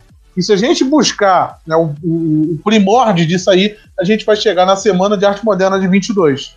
Né, e depois com o reforço de Getúlio Vargas na década de 30. Isso é, é, é o, o, exemplo do cara ter vergonha. É, é lamentável. Vamos falar, emergiu um patriotismo no brasileiro também em função desse protagonismo popular, né? As pessoas hoje elas vão às ruas, elas realmente têm é, aquela indignação, têm aquela, aquele sentimento de mudança, aquela vontade de superar é, o que estava dando errado. Então toda a lógica mudou. Hoje a gente tá deixando de ser o país do futebol. Nós somos ainda o país do futebol, mas estamos deixando de ser esse país do futebol. Estamos começando a dar mais importância é, para o que tem aqui. Então, por exemplo, hoje o cinema nacional, vou falar isso, ser super xingada, mas o cinema nacional é, tiveram alguns cortes de verba. Pô, pô, filme com prostituição porra, não vamos, não vamos emplacar, não. Dinheiro público não vai ser usado para isso. Filme com não sei o que, não, isso daí também não. Aí o, o pessoal fala, não, porque esse governo ditador tá, não deixa cultura. Porra, cultura? Cultura? Fica falando sobre, sobre né, sobre P aí, isso é cultura? Que cultura é pornografia, é essa? Pornografia se autossustenta, vende pra caramba, não precisa de dinheiro público. Então... Não, não, precisa colocar isso com dinheiro público que vai se vender. Se a pornografia for boa, ela vai se vender. Não precisa do governo estar tá tutelando isso é, é, com, com, base em uma espécie de cultura. No Brasil, né, é, sempre teve essa coisa: tem que ter peito e bunda para poder dar audiência. Não, meu, quer botar peito e bunda? Bota. Faz o investimento. Te garanto que vai vender. O, povo gosta da sacanagem. Vai vender. Agora não faça isso com dinheiro público. É simples assim. Verdade. Tirando a, a veia erótica do, do Twitter, porque além de ter peito e bunda, ela abre a boca, né, pra falar bobagem, então aí não funciona muito, não. Ah, né? olha, que, olha, que não, olha que não tem, não, hein? Já vi de é perto, não tem, não. ai, ai. O pessoal falou, Pô. chegou lá no Rio, chegou no Rio numa manifestação, é, viu é. aquilo, ué. É isso aí. O advogado aí. mandou é falar. Isso aí, é, foi tipo isso mesmo. O advogado mandou falar que ele é gente boa. o advogado mandou falar que ele é gente boa. Que importa o coração. O interior, a beleza interior. Ah, é, tá doido aí, temos processado um monte de gente aí, caramba. Puta ah, já que você Já que você tocou nisso aí, então vou tocar em um outro querido, queridíssimo da direita brasileira, que é o nosso querido Lobão. Né? O Lobão, o grande. Ai, o grande... Não, é sério, vou falar, vou falar do Lobão, porque é o seguinte: já que a gente tá falando disso aqui, tem, apesar do que virou o Lobão, é, porra, gostava do Lobão, eu não entendi, cara. Ele surtou, virou isso aí. É, tem um livro dele que se chama Manifesto do Nada na Terra do Nunca. Tá? Apesar das besteiras que ele tem feito na internet, esse livro ele tem valor é, cultural ali. E explica muito hum. bem essa questão da Semana de Arte Moderna 22, da desconstrução, a antropofagia da Tropicália e que vai fazer esses novos heróis. E dentro desses novos heróis está o tal do Macunaíma, né, que é o supra-sumo. Então é um livro uhum. interessante de se ler, apesar do Lobão virar o que virou, é, tem ainda o seu valor ali naquela, naquela obra, Manifesto Nada na Terra do Mundo, que explica muito bem esse Brasil pós a República que estava tentando se recriar. Inclusive, eu cheguei a falar isso num vídeo, que o Brasil pós-monarquia, né, pós-república não, pós-monarquia, é, ele, um, um exemplo clássico da falta de identidade nacional foi a criação da bandeira né, quando o Brasil ele vai e faz a bandeira de igual os Estados Unidos, a bandeira verde e amarela, listrada com as estrelinhas. O que, que era aquilo? Aquilo era o Brasil sendo reinventado do nada, querendo rasgar, deixar para trás todo o seu a sua história, deixar toda a sua construção, a sua bandeira, que é o símbolo maior de uma nação do que a sua bandeira. Então tudo isso que ocorreu em 1889 né, e foi ficar numa espécie de de uma confusão, né? Acho que essa é a palavra, até a década de 30, isso vai ser assentado com a ditadura Vargas e vai criar algo pior ainda, que é algo completamente artificial, e a gente vai ter aí o, o país do futebol, o país do carnaval, o país da Carmen Miranda e o país do Zé Carioca, que veio na mesma época. Pois é. O Roger Scruton, ele faz uma analogia muito boa sobre a questão da, da sociedade, né? Então ele até comenta assim: a sociedade, a gente pode entendê-la como se fosse uma grande família. E daí, numa família, o que acontece? O pessoal briga, o pessoal discute, o pessoal tem opinião divergente, o pessoal não concorda. Essas diferenças que podem dilacerar completamente as boas famílias, elas só não de fato dilaceram porque existe alguma coisa, né? Existe é, esse sentimento, esse laço, esse alguma coisa. E aí a analogia que o Scruton faz é justamente essa, em relação a opiniões, às divergências e etc. E olha, não estou fazendo nenhum tipo de discurso de isentosfera, pelo amor de Deus. A questão do nós nacional, né? Não seria, então, usar o até o, o nacionalismo que entrou para blacklist, como o próprio Alan comentou, que esse nós nacional é justamente o substrato do sucesso dos Estados Unidos. Então, aqui no Brasil, a gente começou né, essa, essa migração de, de ideias, de, de os paradigmas anteriores eles foram sendo deixados de lado, estamos criando novas formas, não criando do zero, né? Ninguém está reinventando a roda, mas de repente repensando um pouco de, do modelo da sociedade, né? As pessoas estão se informando mais, estão procurando saber mais da história. Então, e aí isso é maravilhoso, porque as pessoas estão se assustando. Isso é maravilhoso. Ué, mas eu não aprendi assim. Isso daí não estava no meu livro. Minha professora comunista não falou isso. Né? Então, esse, essa surpresa, é, essa, essa, esse novo sentimento que tem gerado no brasileiro, isso é muito produtivo. Sim, sim, a surpresa, é, esse, essa descoberta do brasileiro de que no o país dele não se resume em macunaímas e marighellers, realmente causa um, um espanto muito grande. E, e, eu tiro isso por uma experiência minha, né? Quando eu vou ler, eu gosto muito de ler coisas do Brasil colônia, e é um, é um período obscuro no Brasil, e é sempre um sentimento que eu tenho. Nossa, isso aconteceu lá em 1600 e pouco, já tinha esse sentimento, olha que legal. É, isso as pessoas estão fazendo hoje com o advento da internet, a, a, as redes sociais e principalmente aí é, pessoas que estão dispostas a é, é disseminar essa cultura, você vê pessoas descobrindo coisas muito básicas.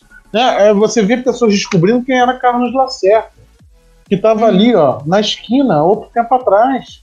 Né? O Carlos Lacerda, que era ali um conservador e foi escanteado. Né? Você vê o Brasil Paralelo trazendo isso. E quando as pessoas né, se interessam pelo assunto, elas veem, nossa, o Carlos Lacerda existiu no Palácio da Guanabara. Então, há, há muitas coisas que vão criando espanto na população e, e, de certa forma, isso é muito bom, porque as pessoas se tocam a bolha que elas estavam, né? Que elas estavam sendo realmente doutrinadas para algum motivo.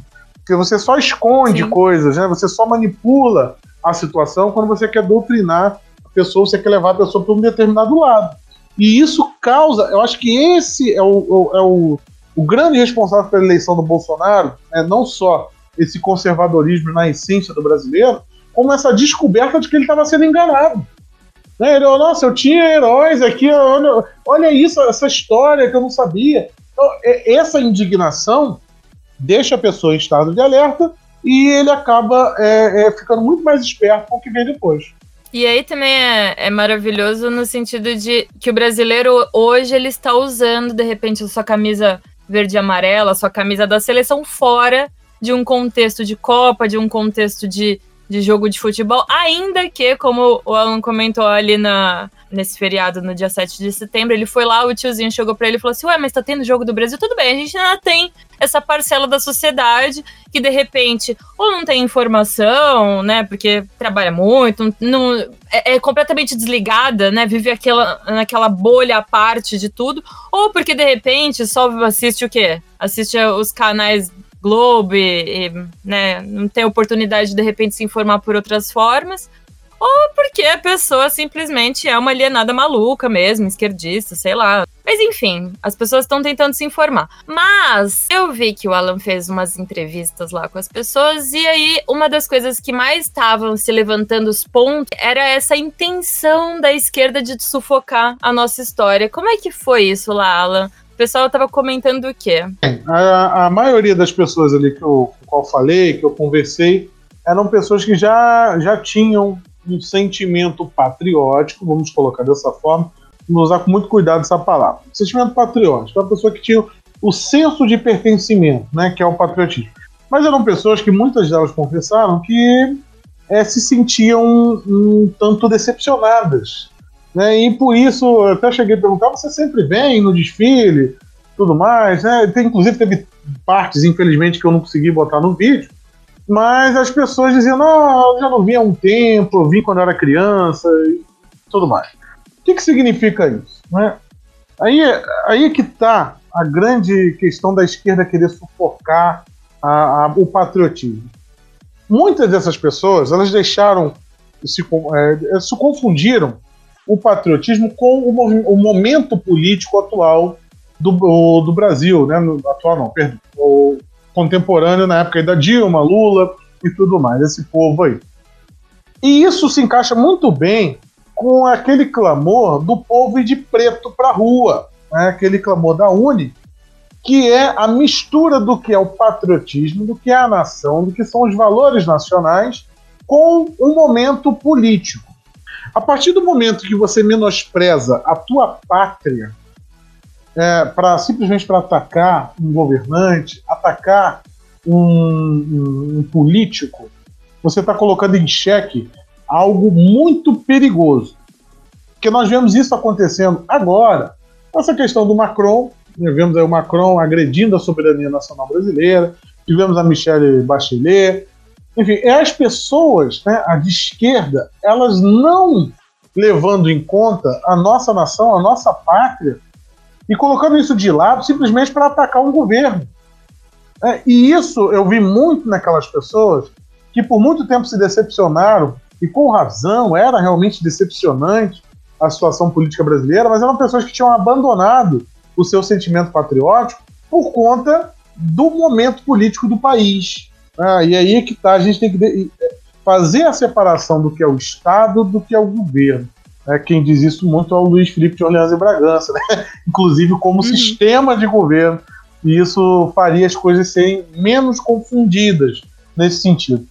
É, é o, o, fato da esquerda usar o 7 de setembro, usar a nossa pátria, usar a nossa soberania, né, como é o caso da Amazônia, como barganha política, é muito perigoso. É muito perigoso e é, e é muito nocivo para o país. Então, o que, que eu tenho a dizer dessas pessoas que estavam lá, muitas delas dizendo que é, foram pela primeira vez. Isso é muito legal, isso é o despertar patriótico. É, é, é, é, entender o seguinte: a pátria, o, o Estado brasileiro, como ele existe hoje, ele sempre vai estar lá, independente do governante ou não. É, você tem que, tem que é, ter o apreço pela sua pátria, valorizar, assim como você valoriza a tua família. Tá? Isso é um pilar da nossa sociedade. Quando isso se perde, é muito fácil a manipulação da nossa sociedade. O que, a gente tem como exemplo no Brasil? A gente tem como exemplo um país que a gente cansou de falar aqui no podcast, né, que perdeu o seu patriotismo, ou na verdade nunca teve, né, desde berço, por conta de manipulação da esquerda, com um sentido proposital de fazer o novo homem, fazer a nova pátria. É, isso é muito bem simbolizado naquela queima do Museu Nacional que não era o museu, que era lá a sede do, do governo é, real brasileiro, né, que, que pegou fogo, levando ali, é, é, queimando toda a nossa memória, nosso passado. Isso foi feito de maneira proposital e as pessoas, é, por muito tempo, não se identificaram com a sua pátria por conta disso. Então agora a gente tem um momento de ouro na mão para muitas coisas. Dentre essas coisas, o patriotismo é valorizar o que é nosso e não o bairrismo raso, gente. Isso muitas vezes é confundido. O patriotismo com o bairrismo raso, que é o anti-tudo. Né? Não é, ah, não é brasileiro, não é anti. Ah, mas a indústria nacional. É aquele cara que está preocupado com a indústria nacional, mas não está nem aí para o consumidor. Enfim, existem nuances né, dentro desse movimento nacionalista que por muito permeou, por muito tempo permeou o Brasil, e, e isso precisa ser é diagnosticado e, e precisa ser separado em o entendimento de que a nação, a pátria, ela está realmente, como o, o, o, o Bolsonaro diz, está né, tá acima de todos, está né, tá, tá acima de tudo. É, esse é o caminho que nós temos que seguir, né, valorizar o que realmente formou a nossa sociedade. É, muitas das pessoas hoje que, é, por livre e espontânea vontade, querem ser patriotas, querem se debruçar mais na causa nacional, essas pessoas elas precisam buscar, né, muitas vezes por conta própria, os, os seus antepassados, o seu histórico. Dessa forma você valoriza mais. O exemplo que a TF usou do futebol é o melhor exemplo possível. Né? As pessoas só lembram da seleção, só vangloriam é, é, determinadas é, conquistas porque elas viram aquilo acontecer. Aqueles, aquelas conquistas tinham nomes, né, tinham é, representação, tinham legitimidade, e isso é, é, ia para o coração do povo. A partir do momento que a esquerda sufoca todo o nosso histórico, toda a nossa construção, realmente você não tem que comemorar. Eu estou vendo um resgate disso acontecendo e vi com muito bons olhos a participação popular no, no evento lá de 7 de setembro, né? e apesar da esquerda tentar por muito aí nos sufocar, não vai conseguir. Tá? Com movimentos como o Brasil Conservador, é, Brasil Paralelo e outros aí que trazem conhecimento, trazem o debate é, sobre determinados temas, isso tende a diminuir e a pessoa se conscientizar cada vez mais. Exatamente. Então, é, parte também da coisa do, do prestígio, do orgulho, né? Da, daquela. Da história, né? Então acho que o. Você só vai. Desse... É, você só vai se orgulhar quando você conhece os feitos. Né? Para você exatamente. se orgulhar de alguma coisa, você precisa conhecer. E aí é um trabalho individual, que infelizmente, né, muitos aí né, que já estão na fase adulta, não estão na escola, não dependem do Estado para poder fazer a sua formação intelectual, as pessoas têm que correr atrás. Né? Tem, tem literatura, tem muita história. Como eu falei é, lá no início do podcast, é, é, em, no primeiro século aqui da colonização brasileira, se é que podemos chamar de colonização, como, a, como foi a, a, relação Portugal e o território brasileiro, né, já tinha muita história, muita riqueza, muitas aventuras e conquistas naquela época. Né? Nós temos Sim. uma história, em termos de período, né, muito maior do que o dos Estados Unidos e não valorizamos. Por que não valorizamos? Né? Obviamente tem a ver com a cena cultural. É, e é o principal. A gente precisa passar a fazer filme, é, filmes aí realmente que vendam bilheteria. Nós temos histórias da FEB, e aí a gente entra naquele ponto das conquistas, né, do, do futebol, o que é uma grande conquista? A Batalha de Monte Castelo, uhum. que é o Brasil, né, ali sem estrutura, né, pessoas que saíram do interior do Brasil para lutar na Itália, num frio, sem uniforme, sem estrutura necessária, venceram a Batalha de Monte Castelo contra os nazistas, que estavam do lado de casa e muito bem preparados. Isso dá um ótimo filme, mas é um filme, a gente tem que fazer um filme hollywoodiano, é um filme com explosão, com bomba, com efeito é, especial, por quê? É como eu falei, o homem comum, ele quer tomar uma cerveja, ele quer fazer um churrasco e ver um blockbuster, ele quer ver algo legal, ele não quer ver só algo intelectual. E aí é que os Estados Unidos atuam muito bem na sua cena patriótica né, de trazer à tona os grandes feitos dos seus heróis e eles, eles vendem aquilo de uma maneira que fica interessante para qualquer um. Então você acaba lembrando, quando você personifica o, o, o herói, né, quando você personifica aquela conquista, você valoriza mais. Isso o, os Estados Unidos têm feito muito bem através da sua cena cultural e o Brasil, obviamente, pela o domínio, a hegemonia da esquerda nesse campo, é, é faz o contrário. Né? Ele não só vende a história da maneira, é, de uma maneira é, que vá agradar a todos, como ele também ele vende uma história que, que vai é, menosprezar o herói. Se você pegar qualquer filme brasileiro aí da Segunda Guerra, você sente vergonha. Normalmente você mostra o, o soldado brasileiro com medo, é, é, é vexatório. É, é aquilo que eu falei. O qualquer, é. Qualquer filme que o cara vai assistir, ele fica com vergonha do herói dele. Tem um pouco daquilo de o brasileiro, de repente, ele, ele acende por ser vítima, né? Então, é o, os coitados militantes X, é a história do. do a, como é que chama lá que o movimento negro fala? É o. A dívida histórica, né? Então eles de repente acendem, né? existem é, pessoas maravilhosas, mas o que que é, qual que é a narrativa? Não, porque né, tem dívida histórica. O brasileiro, ele acende né, na, na cultura, ele tenta mostrar isso culturalmente, através de filme, teatro, de obras, de tudo, é sempre o coitadinho, é sempre o pobrezinho, é sempre não sei o quê. De repente, que, que você não fala do cara que ele tem mérito, do cara que fez diferente, do cara que ele tem algo de bom, os valores, né? Não que o, a vítima não tenha algum valor, mas, porra, pega, sabe, o. Até a gente tava comparando ali, eu, eu trouxe a comparação do Macunaíma com o Capitão América. O, o, o, o ele tem todo aquele negócio do jeitinho, do, do, da preguiça, do não sei o que. O Capitão América é o herói, ele é o cara que tem. Ele é virtuoso, ele traz é, o, uh, os valores, né? Você passa, por, você assiste um filme americano, tem bandeirinha. O filme não tem nada a ver. O filme é do Shrek, tem a porra da bandeirinha dos Estados Unidos lá. Eles trazem, eles resgatam. Eles resgatam valores, tradições, costumes, Exatamente. memória a todo momento. Não importa se é filme infantil, até melhor que seja filme infantil. Porque as próprias crianças nascem com esse orgulho. Os filmes de western, né? O, o, filme de velho oeste americano, que é um filme pro cara bronco, pro cara já né, mais é, é, pragmático no seu dia a dia. O, o filme do hum. velho, de velho oeste, ele é uma coisa sensacional.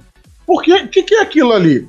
Ele, primeiro, ele romantiza a história, né? Porque não foi bem daquele jeito. O próprio Benê Barbosa aí, que é um militante da, da, um ativista no, na questão do armamento, ele já mostrou inclusive com artigos importantes aí, que o Velho Oeste não era aquele tiroteio todo que eles vendem nos filmes, né? Era muito mais seguro que o Brasil até. Mas o, o é, mas o, o, aquela, aquela venda da coisa interessante, aquela coisa Sérgio Leone da, da década de 70, do, do Clint Eastwood, Charles Bronson, aquilo ali, o que, que, o cara, que, que o cara remete? Ele olha, nossa, como era difícil a vida naquele ambiente. E quem sobreviveu naquele ambiente realmente é um herói.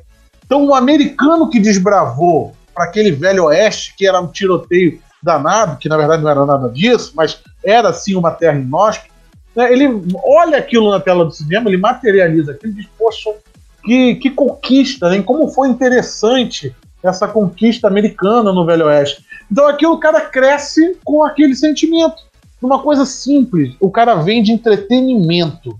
O, o, americano ele vende entretenimento e incute patriotismo naquilo. É isso que o Brasil, o Brasil não faz. O que, que a, a cena de cinema brasileira ela faz? Ela pega, ela quer, ela vender, ela quer vender, perdão, intelectualidade e esquece completamente o entretenimento. Que é essa briga que está tendo agora na Ancine, né, no, inclusive o Bolsonaro entrou aí na briga, que é o seguinte: o filme tem que se vender. O filme ele tem que se vender. Né? O filme tem que ser interessante. Você pegar os filmes de comédia brasileira agora, eles estão com uma boa bilheteria. Por quê? A comédia brasileira passou a perceber que ficar militando, ficar lacrando, já não dá muito certo. Então ela vai, ela faz uma comédia que todo mundo vai rir e as pessoas compram o, o bilhete para ir. A partir do momento que nós fizemos isso com filmes sobre a nossa história, né, passamos a, a, a pararmos de fazer coisas vexatórias como transformar o Dom João VI no cara que guardava coxinha no, no bolso, né? Pegar o, o Dom Pedro I, que nas séries da Globo virava quase um tarado, né? É, é, você, é. você desconstruir isso, começar a fazer coisas que essas pessoas sejam, tenham algo realmente heróico, e a gente não está falando de manipulação, de narrativa, que é coisa que a esquerda faz muito bem. É simplesmente trazer os fatos históricos. Conta pegue a verdade, os, né? Pegue os Conta fatos históricos e romantize os fatos históricos. É isso que Hollywood faz. Ela mantém o fato e cria um romance em cima daquilo para ser vendável. É simples. É, é, ah, mas orçamento e tudo mais. Gente, é, a partir do momento que isso passar a vender, é, vai, vai ganhar patrocínio. Então, o empresário ele quer vender. É, ele, quer, ele quer botar o anúncio dele em algo que realmente seja produtivo. A gente tem um caminho ainda para ser desbravado. Eu vejo muito esse levante cultural, político brasileiro nos últimos anos, né, desde 2013, e, e, com movimentos fantásticos, como esse, como o Movimento Brasil Conservador. Né, é, é, você vê a, o Brasil Paralelo, você vê livros sendo vendidos a torto direito aí pelos canais de YouTube. Estou até pensando em vender livro também, porque todo mundo tem uma livraria. Mas eu, eu tenho que fazer a minha também, não é possível e tá todo mundo vendendo livro, as pessoas estão comprando livros que não tem, e não tem mesmo. Esses dias eu fiz uma experiência né, de pegar livros aí conservadores, fui na Saraiva, né, para poder ver se não tinha nada. Então, não comprem nada na Saraiva, não, tá, pessoal? É, o que aconteceu? Não tem, não vende, eles boicotam, somem do Estado. E, e essas pessoas né, é, é, é, já tiveram, nós já tivemos um avanço muito grande nesse sentido, de livros, né, de cursos, muitos cursos sendo oferecidos aí na internet. Mas quando nós ganharmos a cena cultural e vendermos o nosso patriotismo, vendemos os nossos valores, vendemos os nossos heróis de maneira comercial, de maneira que o cara comum, o cara que acabou de desligar o jogo do Flamengo e Corinthians, ele vai assistir um filme. Esse cara não quer aprender, ele vai só assistir um filme.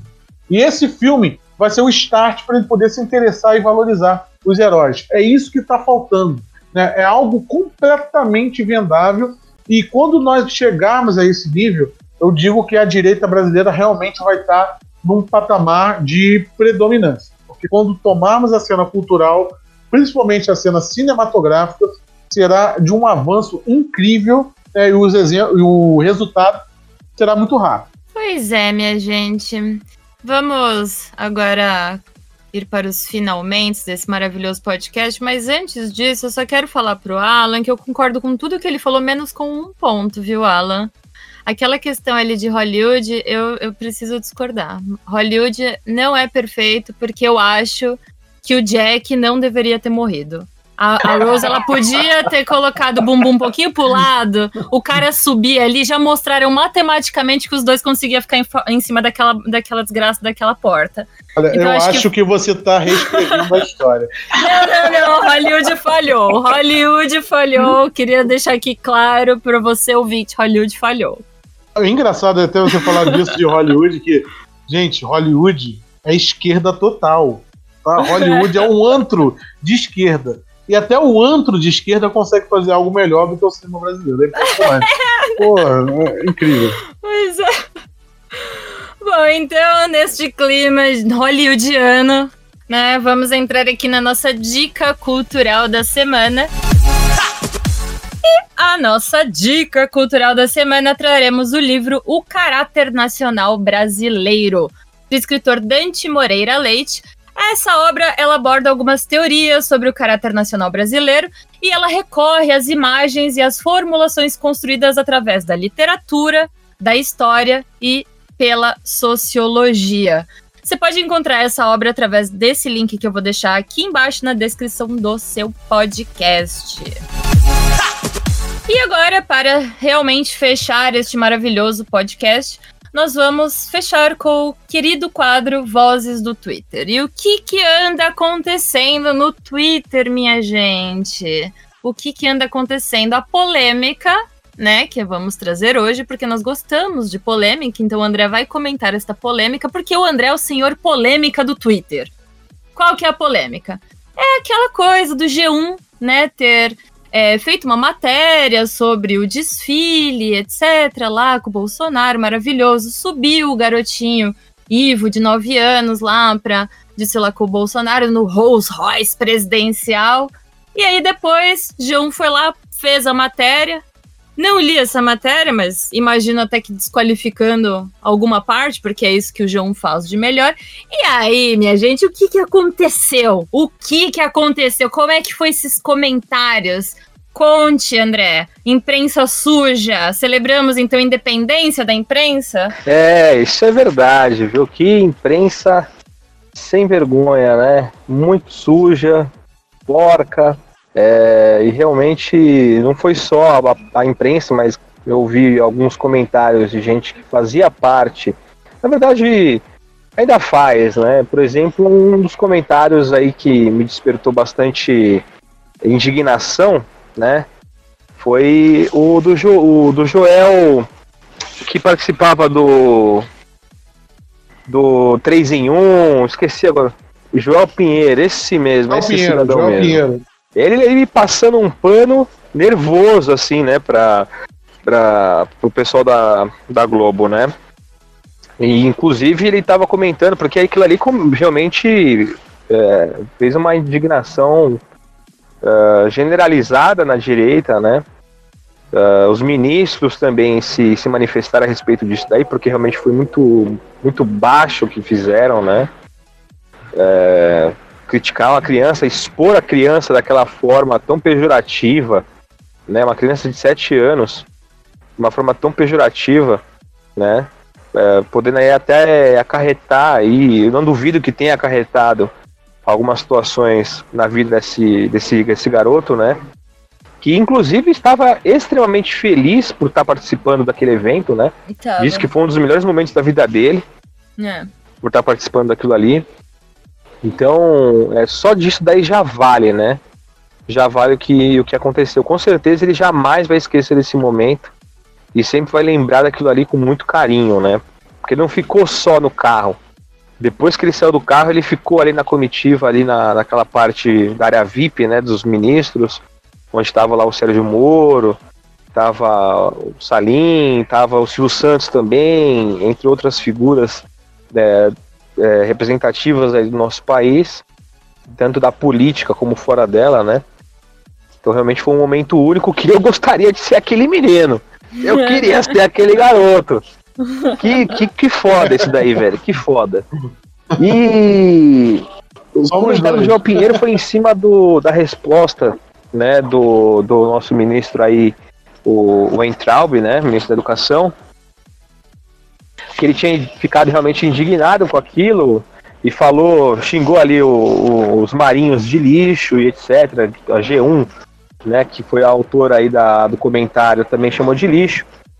E o Joel Pinheiro, na sua, no seu, no alto da sua inteligência, né, da sua soberania intelectual, é, falou pro, pro Entraub, é, isso daí você não pode fazer, como é que você vai colocar isso daí na conta dos donos? Isso daí com certeza foi alguém ali da, da do baixo clero ali da empresa e não sei o que. Não foi com essas palavras, né? Mas foi dando a entender isso daí. Realmente tinha sido um funcionário ali de baixo escalão que tinha feito esse comentário. Então os donos não poderiam ser é, culpados pela situação, né? Sim. Realmente aquilo ali foi uma passação de pano ridícula, né? Eu já não vou muito com a cara de- de- dele pelos comentários que ele faz a respeito de várias situações, né? Não é Sempre. esse Joel que falou que o Alckmin ia ganhar com certeza? Não foi Sim, ele que tem umas sim. previsões incríveis? É, é com, com o grande professor dele, né? O Lastreasa, né? O nosso querido Lastreasa. Mas esse comportamento, esse É. comportamento do Joel é fácil de entender, né? É o mesmo comportamento de outros liberais aí, que é o seguinte: ué, vai fechar as portas? Vai que o cara arruma uma vaga no G1. Então ele precisa passar pano. Infelizmente, essas pessoas elas não têm a menor audiência. É impressionante. No início daqui a gente começou falando de, de, de canal, de audiência. Eu, eu já observei, esse Joel tá num tal de My News aí, que é o canal do Tebet. É, enfim, tem uma turma aí que adora um esquerdista que tá, Uhum. contratou esse cara. Os vídeos que ele faz não dá mil visualizações. Não dá mil. Dá, dá- quando dá muito. Quando vai bem é dois mil. Né? Então o que, que acontece? Um cara desse, ele precisa do microfone para te irritar. Esse cara ele quer te irritar e ele precisa de um microfone. É como o Marco Antônio Villa. Ele precisa- esses caras têm sempre que ter um microfone. Porque ele, por si só. Gente, do- É, Fefito, imagina, tu tira o Nossa Fefito, bota o Fefito amanhã. Ele tá ali pra te irritar. São pessoas que Uhum. estão. É. A única função dela na vida é te irritar. Então ela, ela precisa de um grande microfone. Passar pano por uma atitude lamentável, asquerosa, nojenta, como essa do G1. Ah, mas foi o funcionário. Não existe isso. Tá? Quando a pessoa está dentro de uma empresa, de uma corporação, ela age pela corporação. Isso aí é, É, a premissa ideia. básica de qualquer empresa. Você está aqui dentro, qualquer empresa, você vai para qualquer birosca, você está usando o meu crachá, o meu uniforme, você está fazendo em nome da empresa. Ah, mas não é o pensamento. Eu duvido muito que não seja o pensamento dos donos das emissoras, mas como eu não tenho como comprovar isso, é, é, é, o, o fato concreto ali é que um sujeito que trabalhava na, na- no G1 fez aquilo e representa sim o G1. Não, não, não existe passada de pano para essa atitude nojenta. Mas a justificativa é isso. Ele precisa de um microfone para te irritar. E ele está procurando um, porque o do My News não está dando muita audiência para ele. tempo do. Porque aquilo que ele cometeu, que independente quem seja o infeliz que fez aquele comentário, no tempo do crime, porque aquilo é um crime, aquele tipo de comentário ele tá contido no ECA, né? É, então aquilo, aquele crime que ele cometeu, o tempo do crime, para quem entende um pouco aí sobre a questão, é só jogar no Google tempo do crime. O que, que é tempo do crime? O tempo do crime ele estava em horário de serviço, utilizando realmente a rede social da empresa. Então não tinha como você descaracterizar, falar, não, vamos culpar agora só o garoto que escreveu aquilo ali, o rapaz que escreveu aquilo, porque a empresa não tem nada a ver. Isso não tem uma grande bobagem, né? Isso é uma grande bobagem. Tanto que até o G1 depois publicou uma nota oficial repugnando o uso da conta. Mas, porra, e o que falou? E o que falou? Foi chamar o moleque de imbecil, conta. isso beleza. É absurdo, né, meu? Exatamente. Cara, cara eu fiz um vídeo lá no canal para falar disso. Infelizmente, eu acabei tendo problemas para upar. E quando eu consegui né, resolver, já tinha passado o time, tipo, dois dias e não, não ia. Aí eu resolvi não postar. Mas é exatamente isso. O cara ele reclama do ato da tirar. Você usou a conta do G1 por que você não usou sua conta individual? Aí tava tudo bem, entendeu? Caramba, você Meu usou minha Deus colher. O fato de você ter enfiado ela na bunda não importa, mas você usou minha colher, cara. Porra! Aí, ó, tá cheio de cocô na colher. Assim, o cocô não importa, mas, porra, não usa minha colher, né, cara? usa minha colher. Não, e, e engraçado, outro, outro ponto central aqui é que são as mesmas pessoas né, o G1, vamos botar aí como uma, uma corporação jornalística ali que, que tem a sua opinião, tem a sua redação, são os mesmos que se indignaram Exatamente. com o comentário com a mulher horrorosa do Macron. Né? A mulher horrorosa do Macron, meu Deus, ninguém pode chamar aquele, é. aquele Murrad de, de, de, feio. Né? Não pode. Agora, um menino de 7 anos um menino, né? Um, como o, o, próprio André falou, imagine, se coloque no lugar daquele garoto. Né, o sentimento de estar tá andando. Porra, é sensacional, meu irmão. Eu pagava ingresso para fazer aquilo.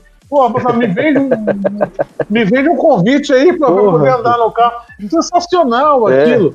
É. O garoto teve uma experiência incrível. E, e o cara vai e, e, menospreza a inocência de uma criança.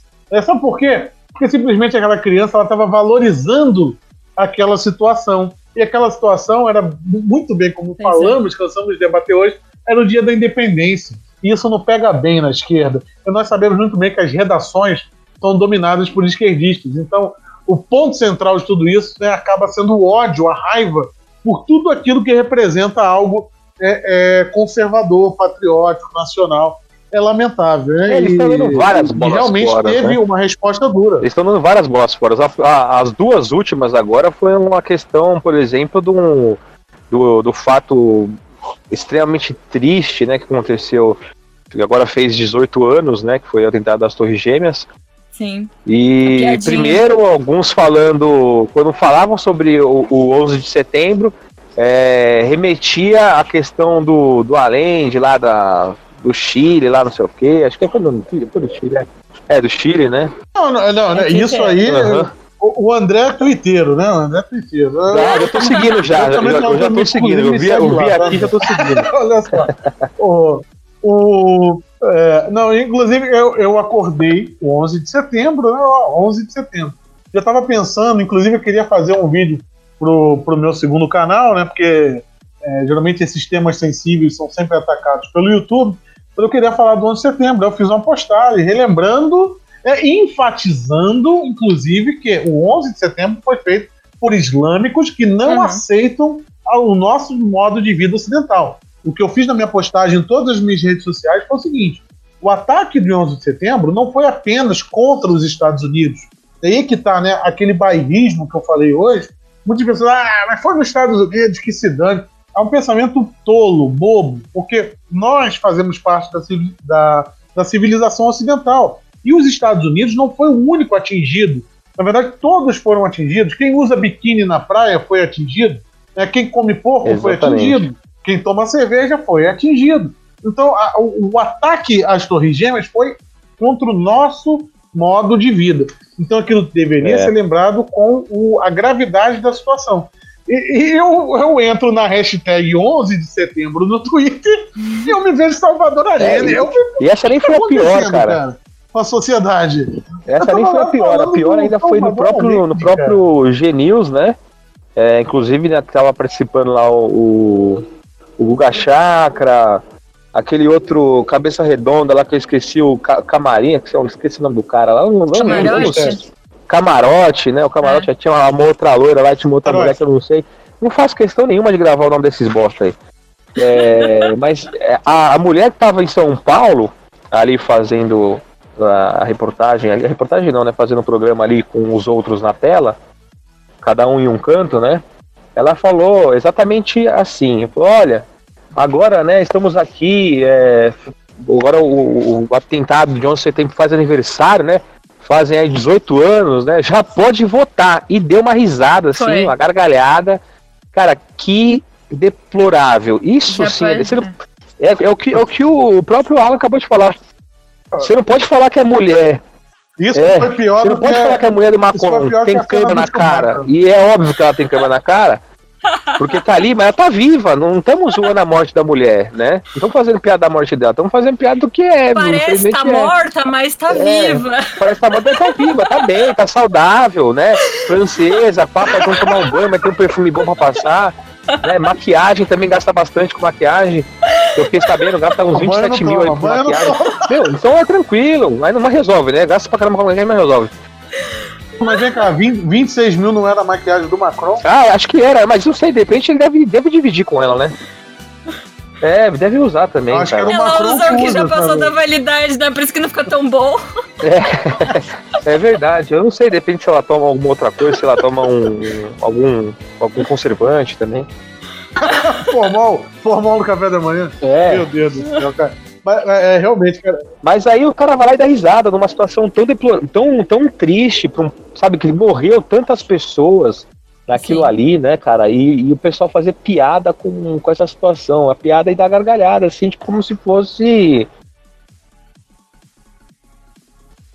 E engraçado isso que você está falando, né? É, é, o, vamos falar aqui, rapidinho. 11 de setembro. O, ah, mas o 11 de setembro morreu 3 mil pessoas lá no 11 de setembro. Eu já vi muito isso acontecer.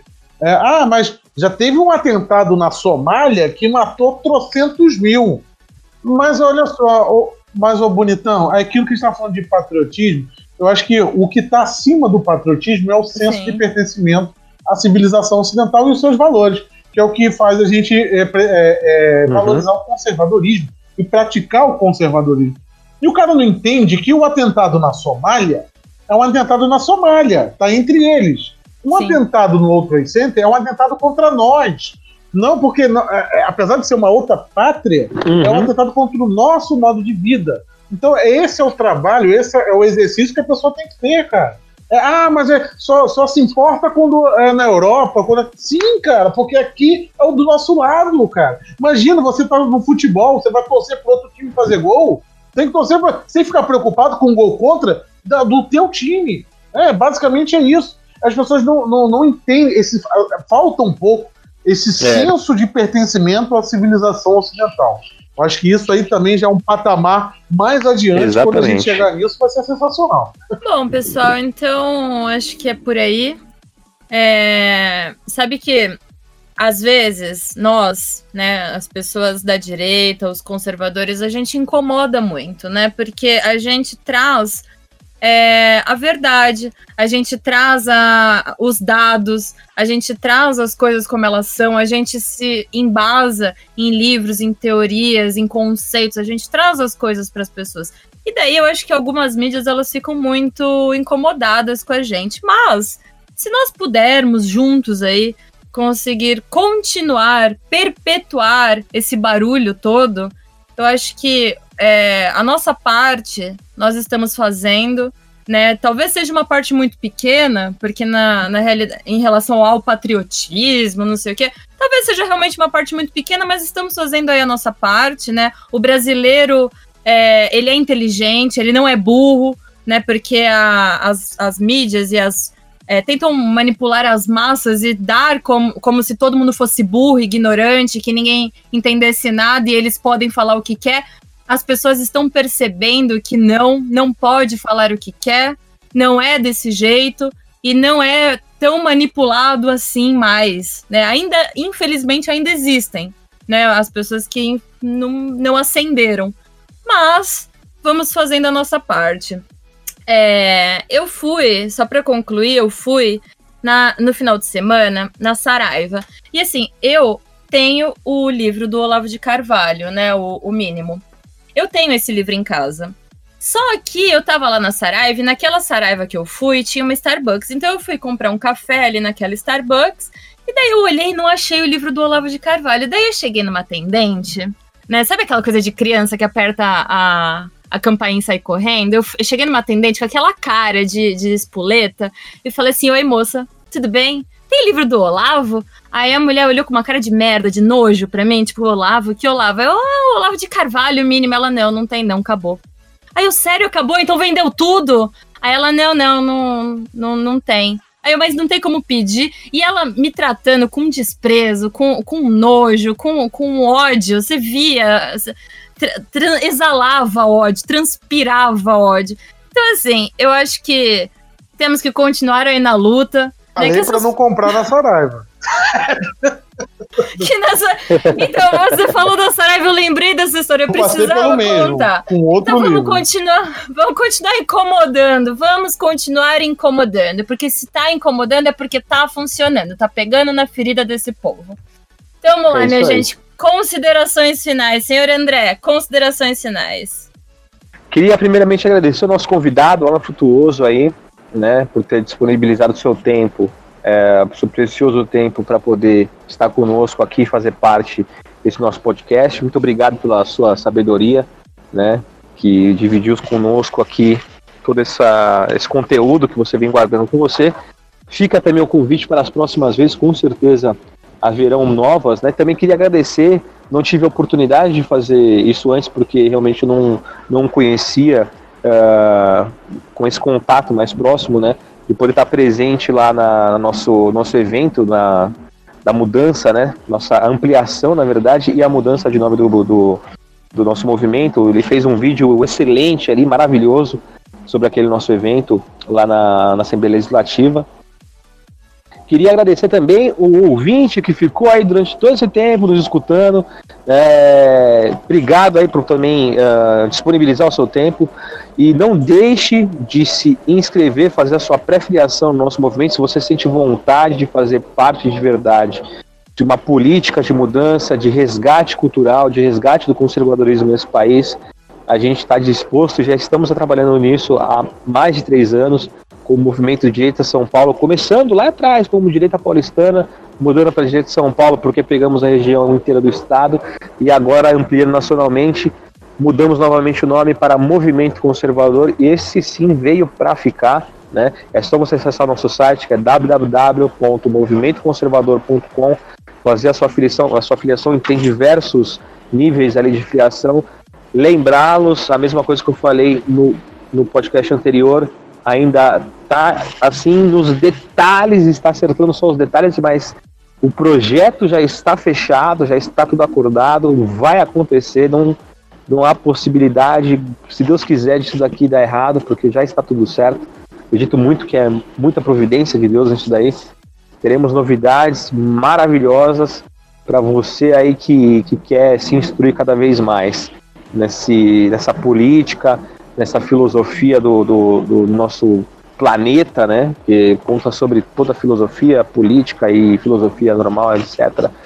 Então fique ligado que vai aparecer novidades aí. É isso aí. Muito obrigado. Senhor Alan, considerações finais. Eu queria então já agradecer as palavras do André aí, né? E dizer para ele que o vídeo lá que eu fiz e o e tudo o que eu venho divulgando é do movimento conservador e inclusive, né, o, o direito antigo direito a São Paulo eu já acompanhava e admirava há muito tempo, por eu acreditar que o caminho é esse: é o ativismo, é a participação. É, tudo isso que a gente falou aqui fica inócuo se não houver pessoas que estão comprometidas, interessadas e com vontade de fazer realmente o Brasil mudar. E para isso acontecer, né, para o cara que só quer o churrasco no final de semana, o cara quer ver o Blackbird, esse cara comum, ele só vai ser afetado se pessoas que se interessam, pessoas que têm no seu coração a vontade de ser um ativista, de participar da vida pública, puder fazer a sua parte. Nós nunca teremos uma sociedade em que todos são ativistas e que toda a sociedade tenha consciência política. Mas você que provavelmente está assistindo esse podcast, né, e só o fato de você estar tá é, escutando esse podcast já mostra que você tem um interesse especial. E por isso é muito importante a participação, o ativismo no dia a dia da vida pública brasileira. Sem isso, todo esse processo que a gente debateu aqui hoje não vai acontecer. É cada um tem o seu papel e tem a sua responsabilidade. E um movimento como o Brasil Conservador, esses movimentos de direita, né, de verdade, não é, é, suposta direita que, que realmente. É, vocês já sabem de que eu estou falando, que tentam, tentam, é, que tentam manipular a população. E hoje está mais claro do que nunca né, as suas intenções. Realmente só um imbecil cai nessas narrativas. Se você se sentia órfão, e eu vejo isso muito nos meus comentários lá no meu canal, são muitos comentários de pessoas que querem participar da vida pública, da vida da, do ativismo político, né, de maneira efetiva e, e são, é, é, na verdade, se sentem órfãos. E hoje existem movimentos em que você pode participar, né, como o movimento aí do André, é um movimento do conservador. É importante a sua participação. Pessoas conscientes são as pessoas que vão direcionar a vida pública e a vida política do país. Só por aí a gente vai poder mudar tanto a questão das narrativas patrióticas, a vida cultural, tudo isso tem um embrião, tem um começo e a sua participação é fundamental. Queria agradecer a TEF aqui pelo, pela oportunidade, pelo espaço, sensacional o bate-papo, tá muito, muito gostoso mesmo, espero voltar outras vezes. Foi muito, muito agradável a conversa e espero é, que todo mundo possa sentir um despertar patriótico no seu coração de verdade. Né? As pessoas possam realmente pesquisar, olhar os nossos heróis e sentir orgulho do nosso país. Que antes mesmo de ter o nosso território demarcado, né, se você entrar na, no, no que é o patriotismo, ele é necessário ter um território, um governo demarcado para ter o senso de pertencimento. Mas o Brasil ele é tão diferente que antes mesmo de ter esse território demarcado, as pessoas que nasciam aqui já tinham o senso de pertencimento e lutaram, deram seu sangue por esse país, por essa terra. Então valorize isso. Se você não conhece essa história do Brasil colonial, pesquise um pouco. É importante. Te garanto que, como a Tef falou durante o podcast, você vai se surpreender e vai ter muito orgulho da sua nação. Fala, Frutuoso. Tchau, tchau, pessoal. É isso aí, pessoal. Obrigada pela participação dos meninos. Obrigada por você, ouvinte. Você tem que lembrar de se inscrever, de seguir, de compartilhar, de né, tá aí junto da gente. Todos os, os, os, arrobas dos meninos estão aqui na descrição, o meu também tá aí na descrição. Curta, siga, compartilha, divulga para aquele seu amigo que quer entender um pouquinho melhor, divulga ali para aquele seu amigo esquerdista, como o Wellington falou no primeiro podcast. Quem sabe você não salva ali a alma dele, né? Você apresenta para ele o caminho da verdade, o caminho da, das, das coisas boas, né? Pois é, minha gente, então, como o próprio André comentou, se você não tá sabendo das nossas pretensões, então a gente vai deixar bem claro quais são as nossas pretensões, André. Aquelas pessoas que duvidam que a gente quer fazer aquele negocinho lá, o que, que a gente quer fazer? A gente quer dominar o mundo. Exatamente. Até a próxima, pessoal. Vamos dominar o mundo. um abraço. Um beijo a todos. Brasil acima de tudo e Deus acima de todos.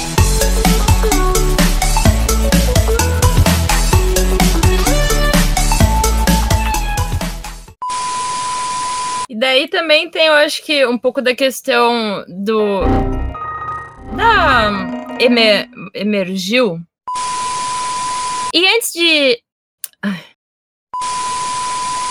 E neste clima maravilhoso, terminamos mais um podcast. Vocês viram que eu, todo podcast, fico em algum momento de lado por causa desse machismo, né? Eles estavam ali rasgando cedo um do outro, tava naquele clima de ai, obrigado, Alan. Você participou do movimento. Aí o Alan, ai, obrigado, André. Vocês veem, né? Como, como esse machismo Tef, existe, né? Você é maravilhosa, Tef. Você é maravilhosa. Sem. Ó, foi, a Tef, ó, você, né? A Tef Ferrari foi que organizou. Não tô querendo confete, não. Não tô querendo confete, seus machismos. Verdade seja dito, obrigado. Não, mais do que isso. Podcast do movimento conservador só existe por causa da Tef Ferrari, só por causa dela. Porque se fosse depender de mim, infelizmente eu não ia conseguir ter, ter muito tempo para poder me dedicar a isso e é um, uma ferramenta essencial. Está atingindo bastante pessoas aí. O primeiro já tem 814 ouvintes, o segundo já está com 511 e a tendência nossa aí é sempre para frente, para cima. Eu tenho certeza que, pelo menos se for depender do trabalho da TEP, com certeza a gente ter muito sucesso. Brasil acima de tudo e Deus acima de todos.